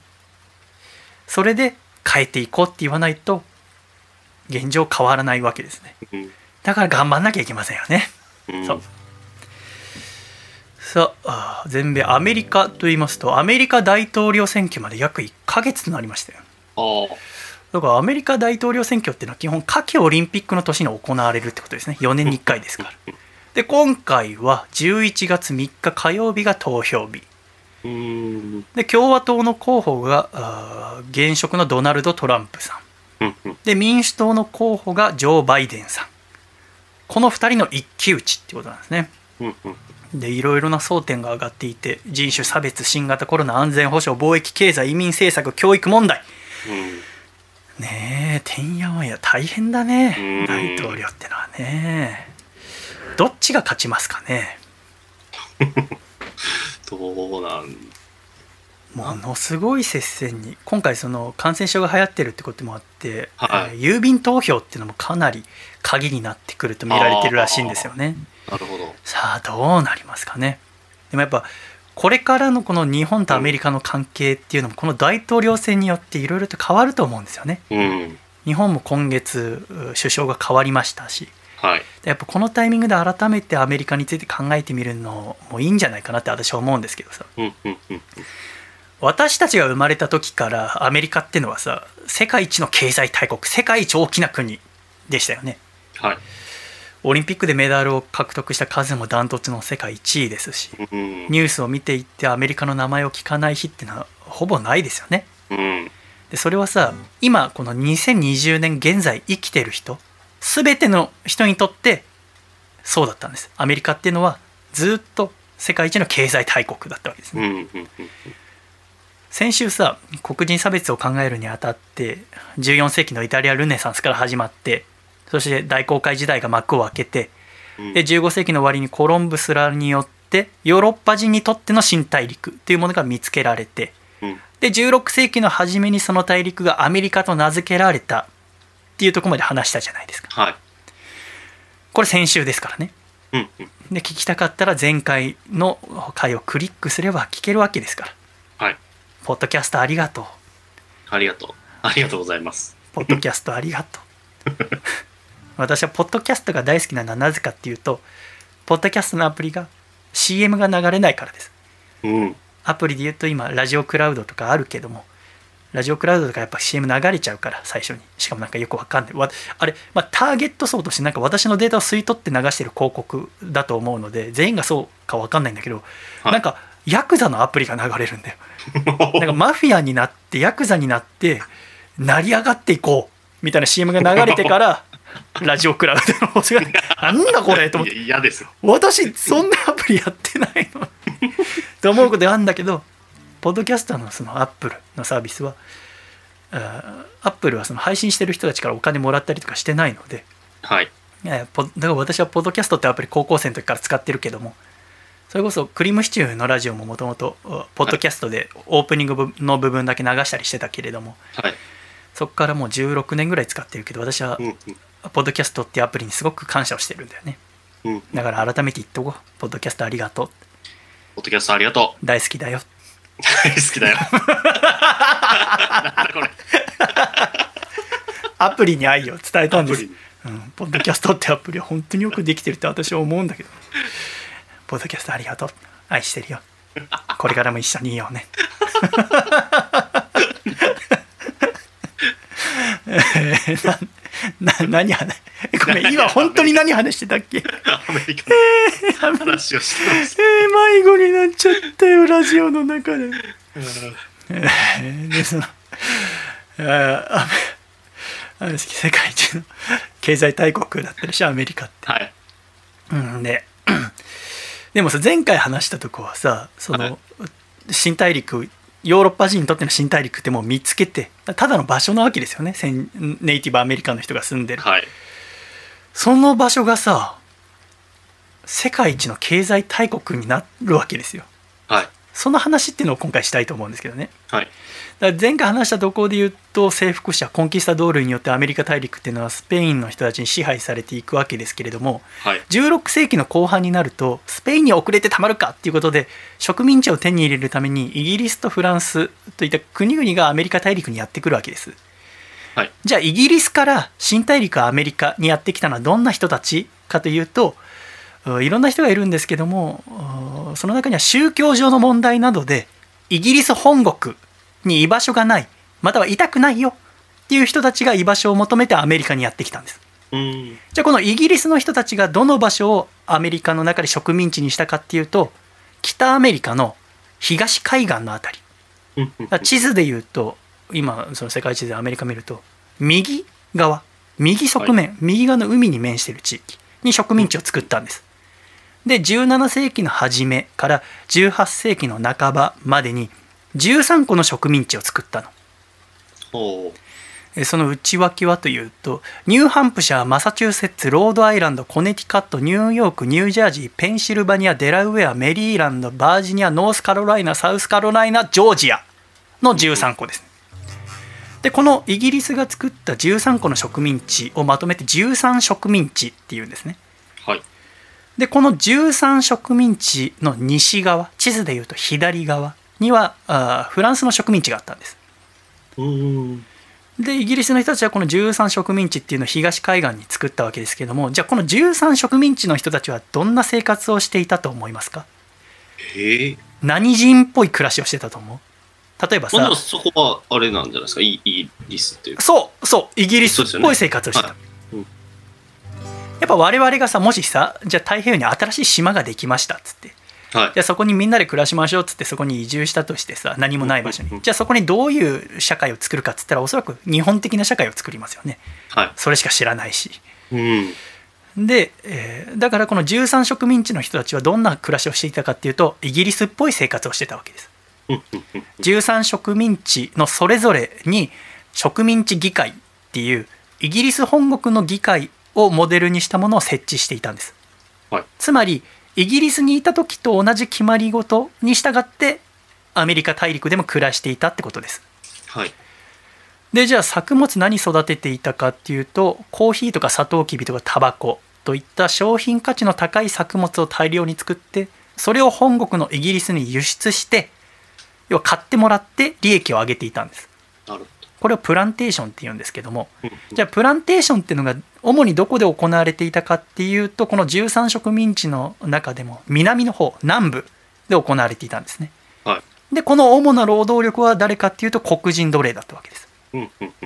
で最初この13植民地ができた時っていうのはイギリス本国とこの13植民地っていうのは特に喧嘩してない仲良しなわけです。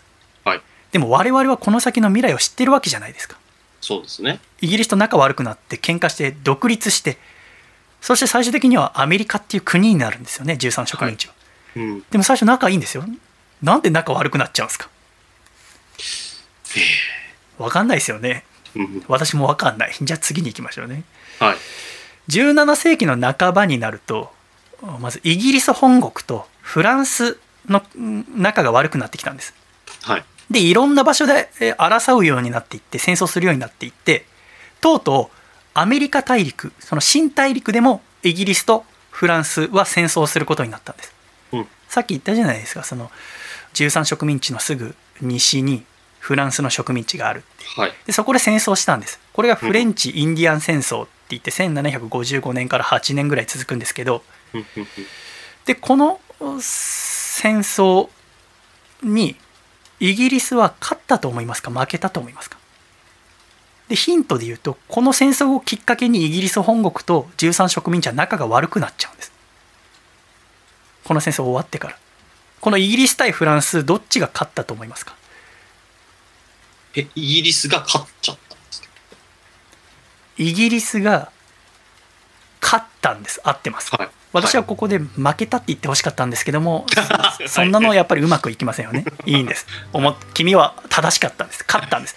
勝ったのに、イギリス本国と13植民地は仲が悪くなっちゃったんです。うんそれはなんでかっていうとさ、まずあの戦争に勝った結果、13植民地の人からすると、地図でいうとすぐ隣の左側、西側のそのライバルがいなくなったわけじゃないですか。はいで8年ぐらい戦争してたけどやっと戦争終わったっつってじゃあこれから仕事頑張ろう。安心して子育てしようって思うわけですよね。はい。だけど戦争の結果イギリス本国の方はお金を使い果たしちゃったんです。お金がなくなっちゃったの、はい。やばいっつって。じゃあどっからかお金を取らないといけないなってなったんです。でその時思いついたのがあ13植民地からお金取ろうっていうことになったんです。あああいつらからお金取ればいいやっつって。あはい。で13植民地のあらゆるものに税金をかけたんだって。え。つまり理不尽な課税をしたんです。ーはい。まず1765年に印紙法印の紙の法律って書いて印紙法っていうものを定めてこれはあらゆる印刷物に課税をしたんです。新聞教科書婚姻届にまで全ての紙類に税を課したんです。でそれに加えてそのお8年後茶法お茶の法律って書いて茶法ってものを定めてこれはあのちょっと分かりづらいんですけどイギリスに東インド会社っていうイギリス本国の会社があってはい。その会社は13植民地でお茶を売ってたんです。はい。お茶を輸出してたの13植民地に。でそのお茶に税金をかけなかったんですイギリス本国は。うんうん。つまりその売り上げは全部会社のものになったんです。うんうん。でそれを聞いた13植民地の人たちはなんでやねんって。俺たちは印紙法とかよくわかんねえ。税金かけられて生活困ってんのに、なんでイギリス本国の会社は優遇されるんですかって。なるほど。そこで同じ1773年にボストン茶会事件っていうのが起きるんだって。うん。ボストンティーパーティーっていうんだけど。でこの茶会っていうのはなんかこう日本語に訳す時に間違えたらしいんだけどこれだけで言うとなんかお茶を飲んでる会に聞こえるけどそうじゃなくて茶法に反対する団体っていう意味らしいんだよね。でこのボストン港に泊まっている東インド会社の船に積まれていたお茶っ葉。だからこうイギリス本国からあ貿易で輸出するために持ってきたお茶っ葉をはい。夜こっそりこのボストン港に入って船に乗って342箱全部海に捨てたんだって。はこの13植民地の人たちがふざけやがってっつって。あ。はでこの時に言ったのが「ボストンハーバー・ア・ティーポット・トゥナイト」って言いながら箱を脅すんだって「ボストン港をティーポットにしてやるぞ」って言いながら「お前を蝋人形にしてやるぞ」みたいな 感じでみんななんか先住民の格好かなんかに変装して。夜うボストン港に忍び込んではい。あのこの東インド会社ふざけやがってっつって「ボストンハーバーティーポットナイト」って言ってボストン港をティーポットにしてやるぞって言いながら342箱全部捨てたらしいのだからおそらくかなり高価なもんだと思うんでこのチャッパーっていうのはね、はい。それぐらい腹立たしいことだったんだよね、うんその13植民地の人からするとでこここからアメリカ人っていうのはあの紅茶じゃなくてコーヒー飲むようになったらしいんだよね。イギリスの人ってめちゃめちゃ紅茶飲むじゃないですかそうですね。でもじゃあそのイギリスのそのままの暮らしをしていたはずの13植民地の人アメリカの人はなんでコーヒー飲むかっていうとこれに反発したんですね茶法に。であのあのね調べたとこによるとはい。あのボストンに博物館があるらしいの。はい。あのボストンティーパーティーシップスミュージアムって場所があるらしくて でねそこは行くとあの船のレプリカがあって本、はい同じ大きさの船があってでそこにお茶が入ったのと同じ箱があるんだって。へえ。でその箱をボストンハーバーティーポットナイって言いながら外に投げるってアトラクションができるんだって。どういう気持ちでこれだ参加すればいい私今アメリカで一番行きたい場所はディズニーワールド。2番目がボストンティーパーティーシップスミュージアムでボストンハーバーティーポットナイって言いながら。アトラクションになってる。そう。これすごくね今やってるかどうかちょっと分かんないよこのコロナ禍で、はい。だけどこのボストンティーパーティーシップスミュージアムっていうのはボストン港にあるらしい。でこれっていうのはすごく重要な事件らしいわけ、っていうのもこれを聞いたイギリス本国の方は報復措置を取ったの。まずボストン港を閉鎖してそしてボストンがあったマサチューセッツ植民地の自治を剥奪したの。つまりそのそこに住んでた人人たちは自分たちの思うように暮らせなくなったんです。なるほど。でだんだんと13植民地の人々の間ではもうイギリス本国の言う通りにはやってられないよ俺たちはもうイギリスから独立するしかないっていう機運が高まっていったんだってはい。でそこで行われたのが1775年から始まるアメリカ独立戦争っていうものこれはつまり13植民地 VS イギリス本国ってことです。でこの戦争の植民地軍13植民地側の総司令官はジョージ・ワシントンさんっていう方でで、えー最終的に1781年のヨークタウンの戦いでイギリス本国軍にこの13植民地側が勝利を果たしてうん。これにより13植民地の独立が確定したんだって。もうイギリイギリスはあ軍隊を送ってこないってことになったんだってさ。うん。うんうんそして1783年にパリ条約がアメリカとイギリスの間で結ばれてアメリカは独立を認められたんだってさ。うん。じゃあ独立した後どんなルールで暮らしたと思いますか？今まではイギリスのルールで生活してたわけじゃないですか。そうですね。でももうイギリスから独立したわけですから自分たちのルールを作ったわけです。はい。それが最初に作ったのがアメリカ連合規約っていうルール。でこのアメリカ連合規約をもって国の名前をアメリカ合衆国って定めたんだって。うんうん。でこのアメリカ連合規約で決めたこのアメリカっていうのはどういう国かっていうと独自の憲法議会を持つ13州の緩やかな連合体っていう。だ基本的にこの13州っていうのは自由だよって。それぞれの州で詳しいルールは決めてくださいねっていう。だからその13個の州の上に政府ってものがあるんだけど連邦政府っていうのは。その政府の基本スタンスとしては束縛しないっていう。見守るっていう。じゃあその結果どうなったかっていうとそれぞれの州がやりたいことをやったのでまとまりがなくなったんだって。それぞれの州でやっぱ主義主張が違ったんだよねでそれで政府の人たちはこれでは国である必要がないんじゃないかなって思ったんだってさ。じゃあこのアメリカ連合規約っていうのは見直そうってことで1787年にねこの時アメリカの首都って最初はフィラデルフィアにあったんだけどうんこのフィラデルフィアで憲法制定会議っていうのが行われたの。でその結果できたのがアメリカ合衆国憲法っていうもの。このアメリカ合衆国憲法っていうのはそれまでえー見守るスタンスだったアメリカ連邦政府の権限を強化した。政府が州を統率するようになった。政府が強い力を持つようになったわけですね。でも一方で各州には大幅な自治権を与えたわけです。全ての権限を政府が握ったわけではない。税金を集めたり貿易を規制したり13種の足並みを揃えるための工夫を政府がしたんですね。このアメリカ合衆国憲法を作って。でアメリカ合衆国憲法の一番の特徴は何かって言ったら三権分立が初めて国家の主要形態として憲法に規定されたことです。立法行政司法。この3つがあ国家の主要形態として規定されたんです。つまりえーこのお立法行政司法の3つが互いに独立していて互いを監視し合う関係っていうものを定めたんですね。はい。権力が一つに集まることを防止したわけです。法律を作るのは各州の代表によって構成される議会ですよ。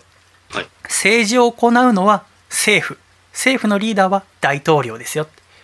議会や大統領が憲法に違反していないかをチェックするのが司法の裁判所ですよっていう。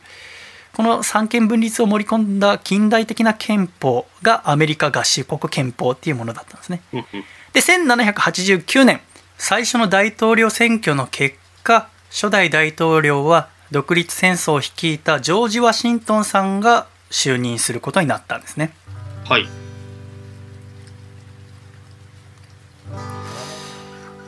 でアメリカ合衆国独立当時の国土っていうのはあ大陸の東側東海岸地図でいうと右側だったわけですが、うんこのあとどんどんと大陸の西側西部を開拓していったんです。はい。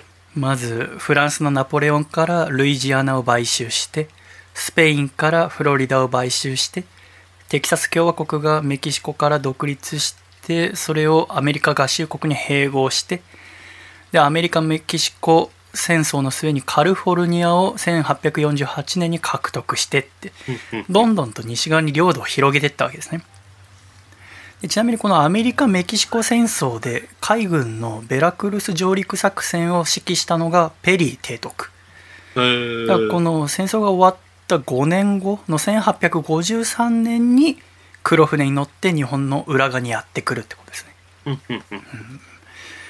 うん。でもってそのアメリカ・メキシコ戦争でカリフォルニアをアメリカは獲得するわけですがこのカリフォルニアでは金が見つかったんだって。金鉱が発見されたんですね。でこの金が欲しいと。一攫千金を夢見て人々が一斉にアメリカ大陸の西側に流れ込んできた。これをゴールドラッシュっていうんだって。はい。いわゆるゴーウエストってやつですね。さあでは13植民地がイギリスから独立したアメリカ合衆国になってアメリカ大陸の東海岸にいた人たちも夢を抱いて西海岸にまで移り住んできたってところまで話してきましたけれどもはい。大陸の東から西まで領土を広げたアメリカ合衆国ですがこのまま一致団結してじゃあ20世紀に入っていくかっていうとそうじゃないことは21世紀2020年に生きる我々は知ってるわけですね。なぜならあー20世紀に入る前に南北戦争っていう大きな戦争を行うからですね。はい。この南北戦争っていうのはどこの国と戦うんですか？っていうとこの戦争はアメリカとアメリカで戦うんです。アメリカの南と北に分かれて戦争をするんですよね。はい。なんでそんなことをするんですか？20世紀に入ると第一次世界大戦第二次世界大戦のような大きな戦争が起こりますけれども、その死者数亡くなった方の数っていうのは第一次世界大戦ではそのアメリカの人でね亡くなった人の数は約11万人。第二次世界大戦では32万人って言われてるんですね。じゃあこの南北戦争での死者数はどれくらいかというと約62万人と見られてるんです。うんうんつまり第一次世界大戦と第二次世界大戦で亡くなった数を合わせたよりも多くの人がこの南北戦争で亡くなってるんです。うん。アメリカ対アメリカの戦いで南対北の戦いで。うん。つまりこの南北戦争っていうのはアメリカの歴代の戦争の中で最も死者数が多い戦争っていうことなんですね。はいじゃあなんでこんな戦争がアメリカという同じ国の中の南と北に分かれて起きてしまったのかってとこを見ていきましょうね。はい。13植民地がイギリスから独立して以降アメリカの南部南側と北部北側では産業の構造の違いから対立するようになったんです。どんなところが違ったかっていうと南側は農業による綿花栽培が盛んだったんだって。綿花だから綿ですよね。綿花プランテーションっていうものを行っていてこの綿花を作ってはイギリスに輸出してたんだって。つまりこの経済ってものがイギリスへの輸出に依存していたんです。なるほど。イギリスにこの作ったあ綿花を買ってもらうことで暮らしていたんですね。だからいつでも好きなようにイギリスに輸出したいわけですってことはあー自由貿易がいいわけです。南部の人にとっちゃね、うん。じゃあこの綿花プランテーションで働いてたのはどういう人かっていうと奴隷なわけですね。はい。だから南部のアメリカ人からすると奴隷の人たちにただ働きをしてもらってそれでできた綿花をイギリスに自由に輸出して暮らしていきたいと思ってるわけです。だからこの人たちにとって望ましい政治っていうのは集権主義。その連邦主義国がどうこう言ってくるんじゃなくてこの自分たちの住んでる州の自分たちの住んでる地域の決まりで暮らしたいわけです。うんうん。つまり政府の力は弱い方がいいってことですよね。はい。じゃあ北部北の人たちはどうやって暮らしていたかっていうと資本主義的商工業が発達した経済の中で暮らしていたんだって。うんうんつまり工場とかを作って働いてたわけよねだけどもこの発達したって言ってもまだまだ未熟でイギリスの産業革命に勝てるかっていうとまだ勝てないと。全然未熟だと。うん。だから育てていかなきゃいけないわけです。つまりイギリスから安くていい製品がバンバン入ってきたら国内の産業が育たないじゃないですか。はい。それどころか潰れちゃいますから。うん。だから北部の人たちはこのアメリカに海外から入ってくるものには税金をかけて保護貿易をしてイギリスの製品が入ってこないようにしてあげたいわけです。うん。それによって産業を育てていきたいと。で奴隷制度には反対なんです。うんうん。今奴隷として働いている人たちには北部に来て工場で働いてほしいと思ってるわけです。うんうんうん。だから政治としては連邦主義中央集権的。政府の力が強い方が北部の人たちにとってはいいんです。でだんだんと南と北でいろんな違いが生まれてきて対立し始めるんです。でもって1854年に国民共和党に奴隷制反対論者が合流して結成された政党が共和党っていう政党なんだけどこの共和党は奴隷制反対を訴え続けたの。そして1860年に行われた大統領選挙で共和党から初めての大統領が生まれたんですね。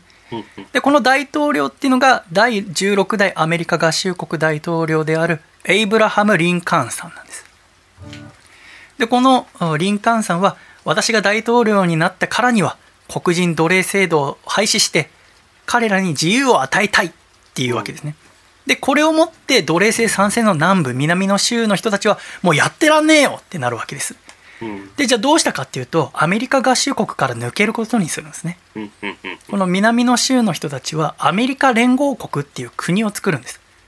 首都はリッチモンドでアメリカ連合国の大統領には民主党員だったジェファーソン・デイビスさんが選出されるんです、うん。そしてこの北のアメリカ合衆国と南のアメリカ連合国とで起こった戦争のことを南北戦争っていうんですね。うんうん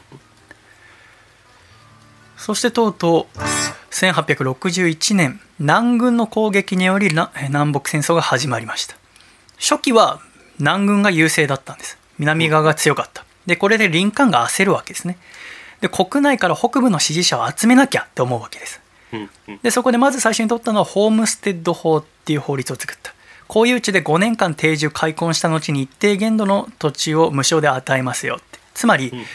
えー北軍の味方をしたら土地上げるよっていう法律を作ったわけです、そして決め手となったのは奴隷解放宣言1863年さっき言ったようにやっぱ南北戦争っていうのはいろいろな争点があったわけです。政府の力が強い方がいいのかな州の力が強い方がいいのかなとか保護貿易がいいのかなとか自由貿易がいいのかなとかたくさんいろいろあったからその他にも。うん。だから国際世論他の国の人たちが見た時に北と南どっちに正義があるのか最初よく分かんなかったわけです、うん。そんな中で1863年戦争が始まって2年後にリンカーンは奴隷解放宣言をすることによって戦争の目的を明確にしたんです。この南北戦争っていうのは奴隷制度を良しとするか良しとしないのかその戦いですと。で我々北軍北のアメリカ合衆国は奴隷制度に断固反対ですと。大統領である私は奴隷の方々を解放したいと思っています。っていうのをはっきりさせたの。この何のための戦争なのか。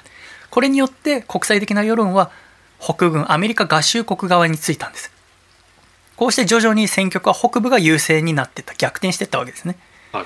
そして最も多くの死者を出した戦いはゲティスバークの戦い。1863年に行われた戦いなんだけどもこの最大の激戦地で行ったリンカーンの演説はゲティスバーク演説と呼ばれて人民の人民による人民のための政治っていう演説の中の一節では今でも多くの人に知られていますよね。はいでその2年後1865年の4月3日にアメリカ連合国南のおアメリカ連合国の首都リッチモンドが陥落します。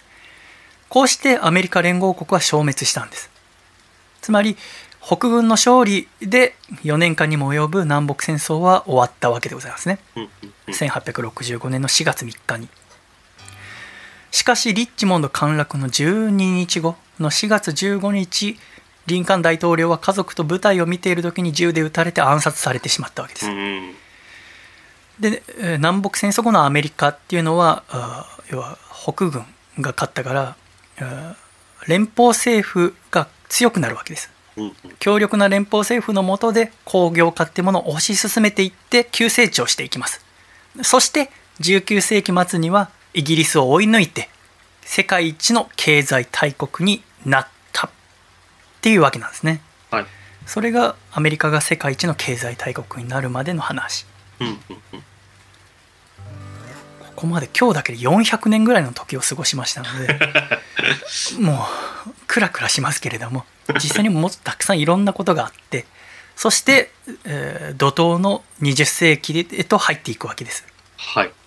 で21世紀になってえー20年が経とうという2020年11月3日には大統領選挙が行われて現職のドナルド・トランプさんが再選するかそれともジョー・バイデンさんが第46代大統領になるか世界が注目しているっていうことなんですね。はい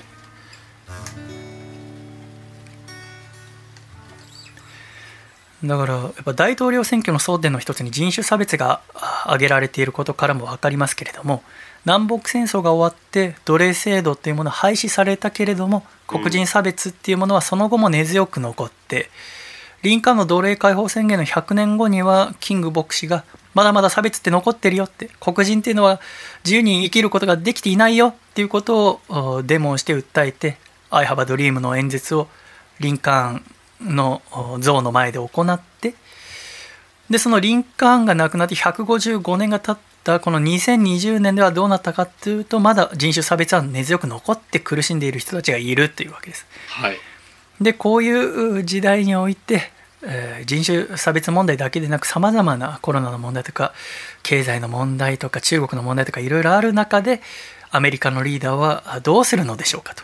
そして日本の新しいリーダーはこれからのアメリカとそして世界とどのように付き合っていくんでしょうかとそして私たち一人一人は新しい時代っていうのをどうやって生きていくんでしょうか？私たちはどんな人生を歩んでいきたいのでしょうか？っていうのはとても今いい機会だと思いますから。身近な人と話し合ってみるのはいかがでしょうか？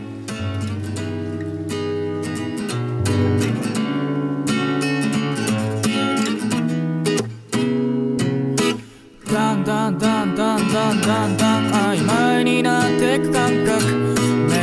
酩酊したばっか騒ぎの後うるさい暗いに静かな人混みをかき分けて嘘む像の人々にすっかり溶け込んでる自分。電車の窓に映る僕。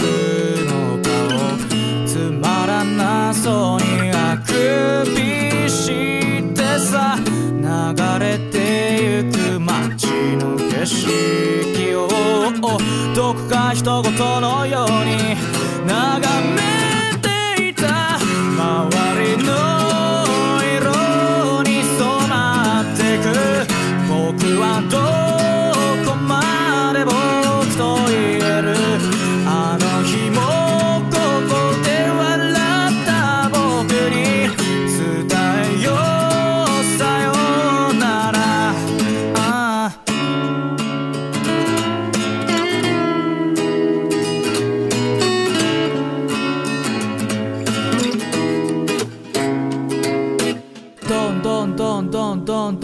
ぬかるみにはまっていって気づいたらもう引き返せやしないよ。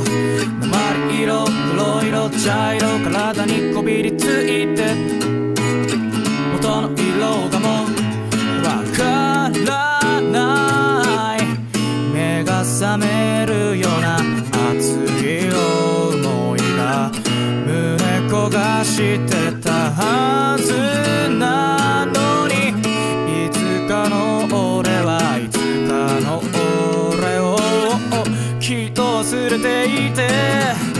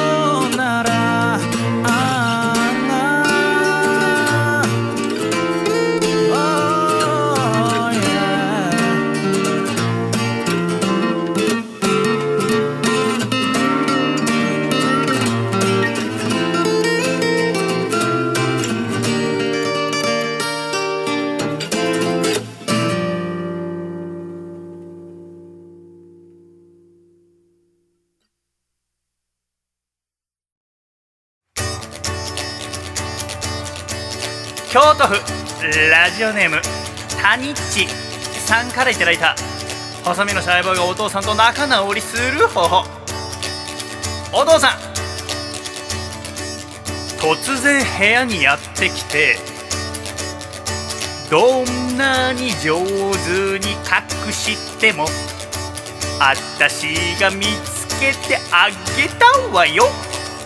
って言ってエッチなビデオを探し当てるのはやめてよ。細身のシャイボーイの Acoustic Radio は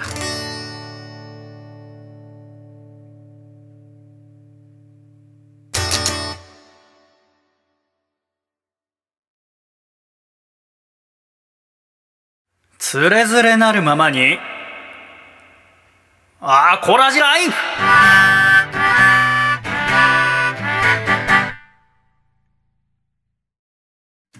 つれづれなるままにアーコラジライフ。このコーナーではコラジコからいただいた日々の生活にまつわるお便りや、ふと疑問に思ったことなどを紹介してまいります。笠倉さん、はい、お願いします。お願いします。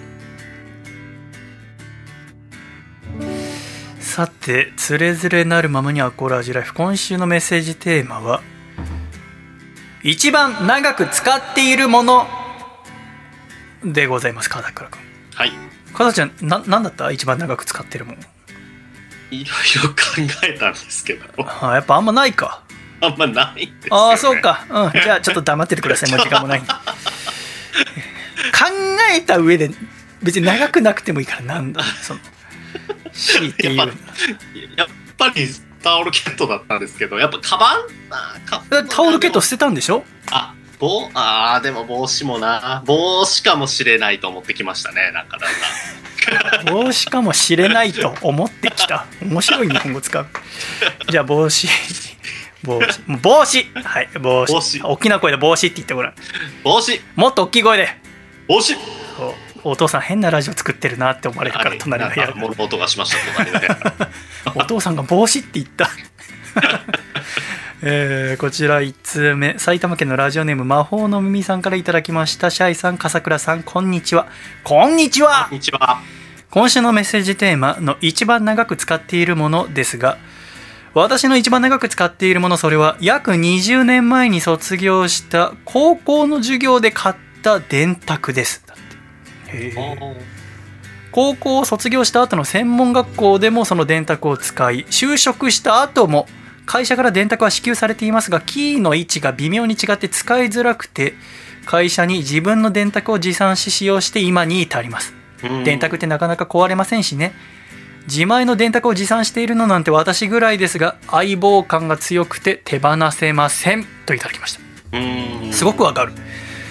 私も高校で関数電卓を買って授業で使って関数電卓って、はいい、まあいろんなこう関数が一気に計算できる要はサインコサインタンジェントとかのボタンがあって一気に計算できるんだけどはい。で大学行っても買わされたんだけどやっぱ高校時代のずっと使ってて今でも持ってます、うん逆にその大学の時買った新しい方の関数電卓は今どこにあるか分かんないかなうん。すごく気持ち分かりますね続きましてこちら大阪府ラジオネームモリティザルティさんからいただきましたシャイさん笠倉さんこんにちはこんにちはこんにちは。僕は普段からよく物をなくしてしまうためあまり長く使っているよというものはないんだなと思っていましたがそんな僕でもさすがになくさず長く使っているものそれは財布です。財布。今のものは10年ほど使っておりその前の財布も10年近く使っていたので人生で持った財布は2つだけです。うん。今使っている財布まだまだ使えそうなので大事に使っていきたいと思います。といただきました。財布。なるほど。ああ財布ね。財布どんくらい使ってる？あ、でも5年ぐらいは使ってるかもしれないです。それ自分で買ったもの、えっとね、祖母が海外で買ってきた。確えーおばあちゃんどこで買ってきた？のかハワハワイだった気がします。へえあそうなんだ。ただでもなんかすごいいいブランドとかでもなく、うん。なんかハワイの雑貨店でうんうん。見つけたなんかこう、これ使ってほしいってやつを買ってきてくれて、ああいいね。それがすごい嬉しかったんです。ああいいね。はい。それいいよな。財布いやお前それ財布なんじゃないの？長く使ってる財布かもしれない。なんかどれも結構似たような年数なんですよね。なんかの帽子もそんくらい使ってんだ大体5年とかが結構、はい、僕の中で多いかもしれない。あーじゃあえー帽子かもしれないと思い始めた？そうなんですよね。今、なんかこう、パッと目目に入ったやつが、ううんわ、これ結構使ってたぞって、はい、また、はい、ありそれは何思い始めてきた。それは何なのそれは大学時代とかに、なんか、作家とかに憧れて、ちょっとそういう帽子というか、ななんて言うんですかね。え？ー何、何帽子って言うんですかね。何言葉が全然出てこないんですけど。ああそれよくかぶってるわお前それ。これ、これ、あの、アコラジの、あの、写真、ウェブサイトにもありますけど、これもかれこれ。あー。はい。あのさあちょっと話飛ぶんだけどさなんかちょっと前に君から珍しく連絡来てさ、はい。そのシャイさんのホームページに載ってる僕の写真消してくださいってことあったでしょ？ありました。それが全部じゃなくなんかあるあの初めて君と会った時ぐらいの写真をはい。普通にこう、別に普通にもう何年間も載せてた。4年間5年 ぐらいも載せてたのに急になんか連絡してきて「あのページのあの写真消してください」って言われて「消君の自己紹介ごと消したんだけどめんどくせえから。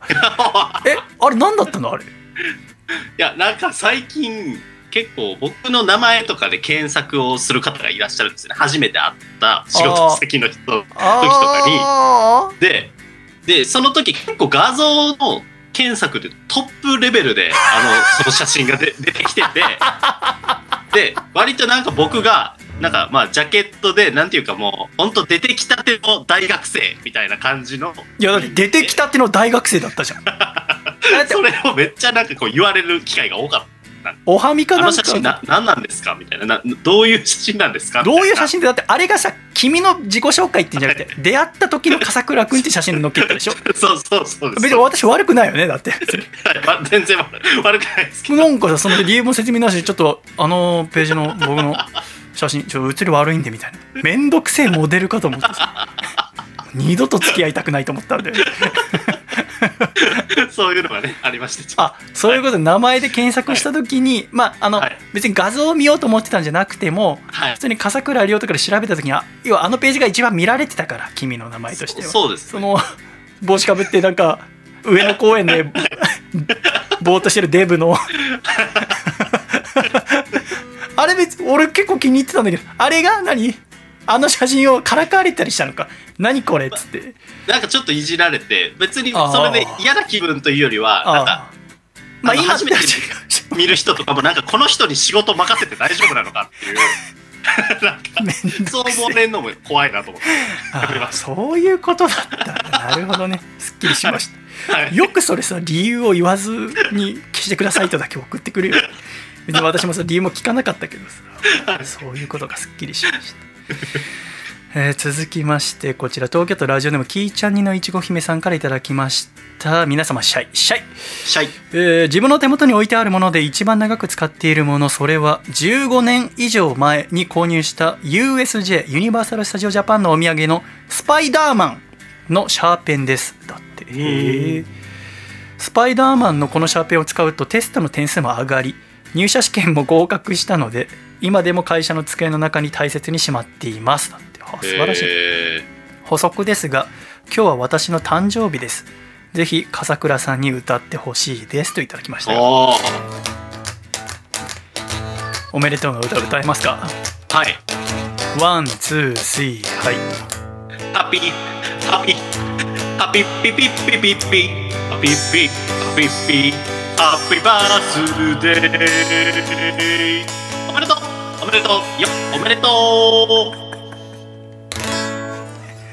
なんかもうね、あの、いや、電波状況が悪いのかわかんないんだけど、全然、ハッピー、ハッハッハッピー、ハッハッピーってなってちょっとそういうのも入れてみました、うん。演出として、あえ、あれ電波状況じゃなくて自分で入れてたの？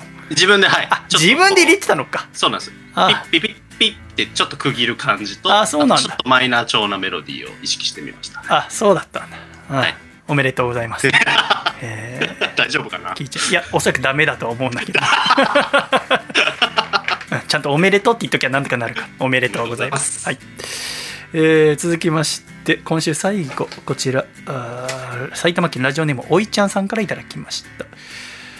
私が一番長く手元に置いてあるものそれはミッキーの青いタオルです。だっては小さい頃のアルバムを開くと生まれたばかりの自分と若かりし頃の親そして真っ青なミッキーのタオルが写っています。うんページをめくると幼稚園に入った自分と親と青いミッキーのタオル。そして小中高とだんだんと色あせたミッキーのタオルが必ずアルバムの写真の中に出てきます。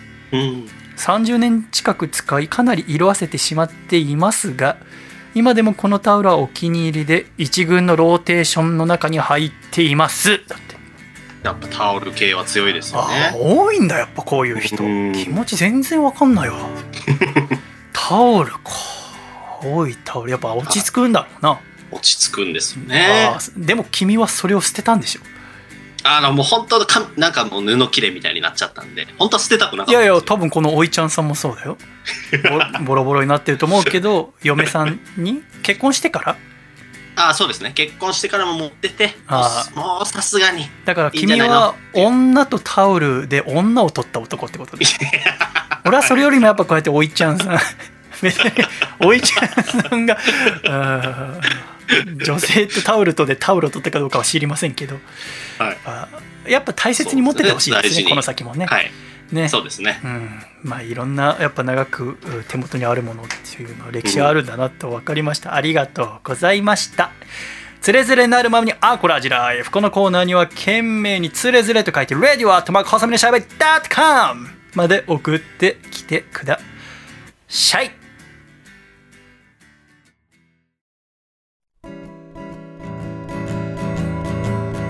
細身のシャイボーイ細身のシャイボーイ細身のシャイボーイ Oh yeah 細身のシャイボーイ細身のシャイボーイ。ルールールー。フー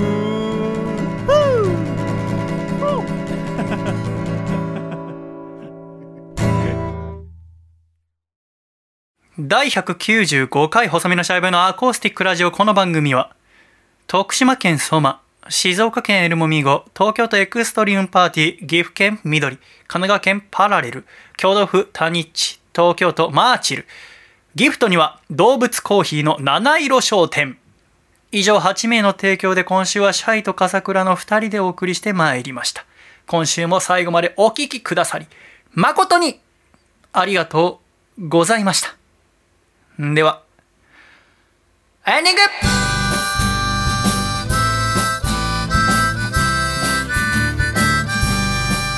暖かいシャイということで、第195回細身のシャイボーイのアコースティックラジオもエンディングでございます。笠倉さん、はい。今週も最後までありがとうございました。ありがとうございました。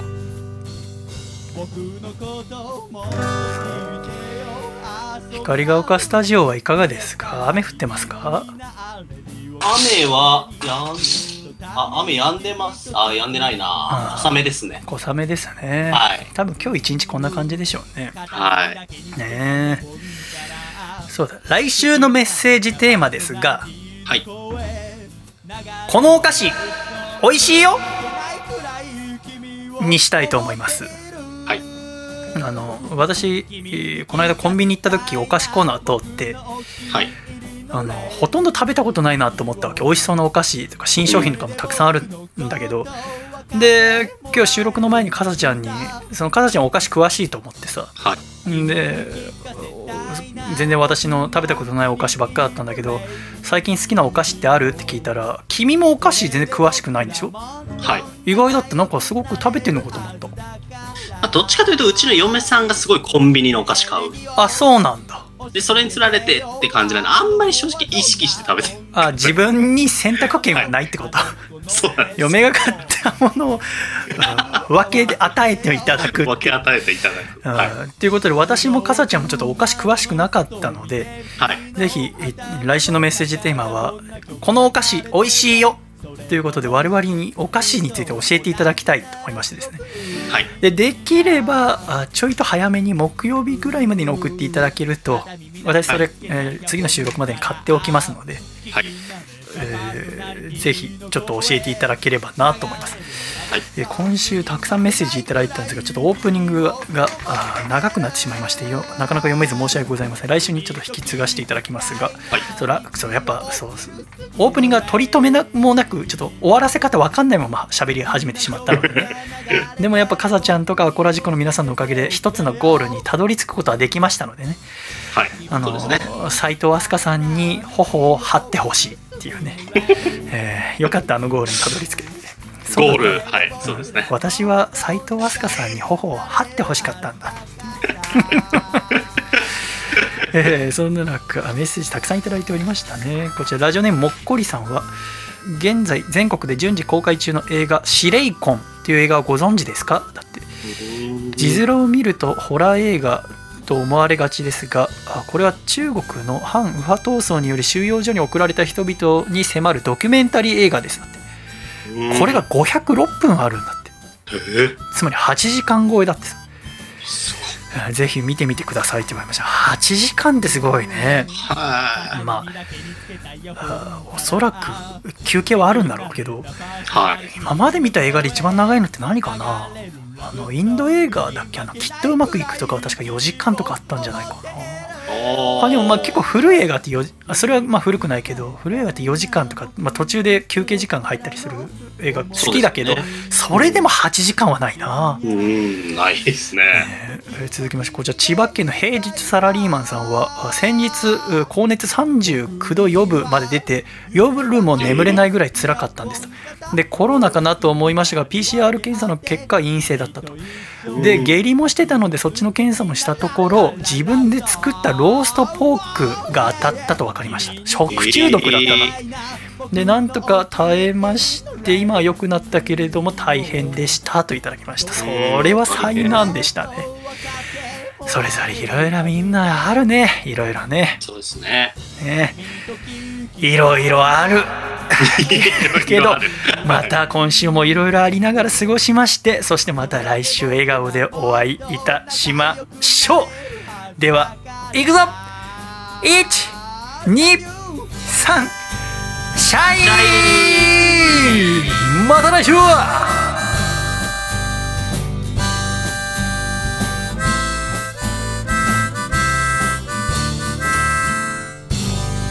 かもしれないと思い始めました。回だった。ね。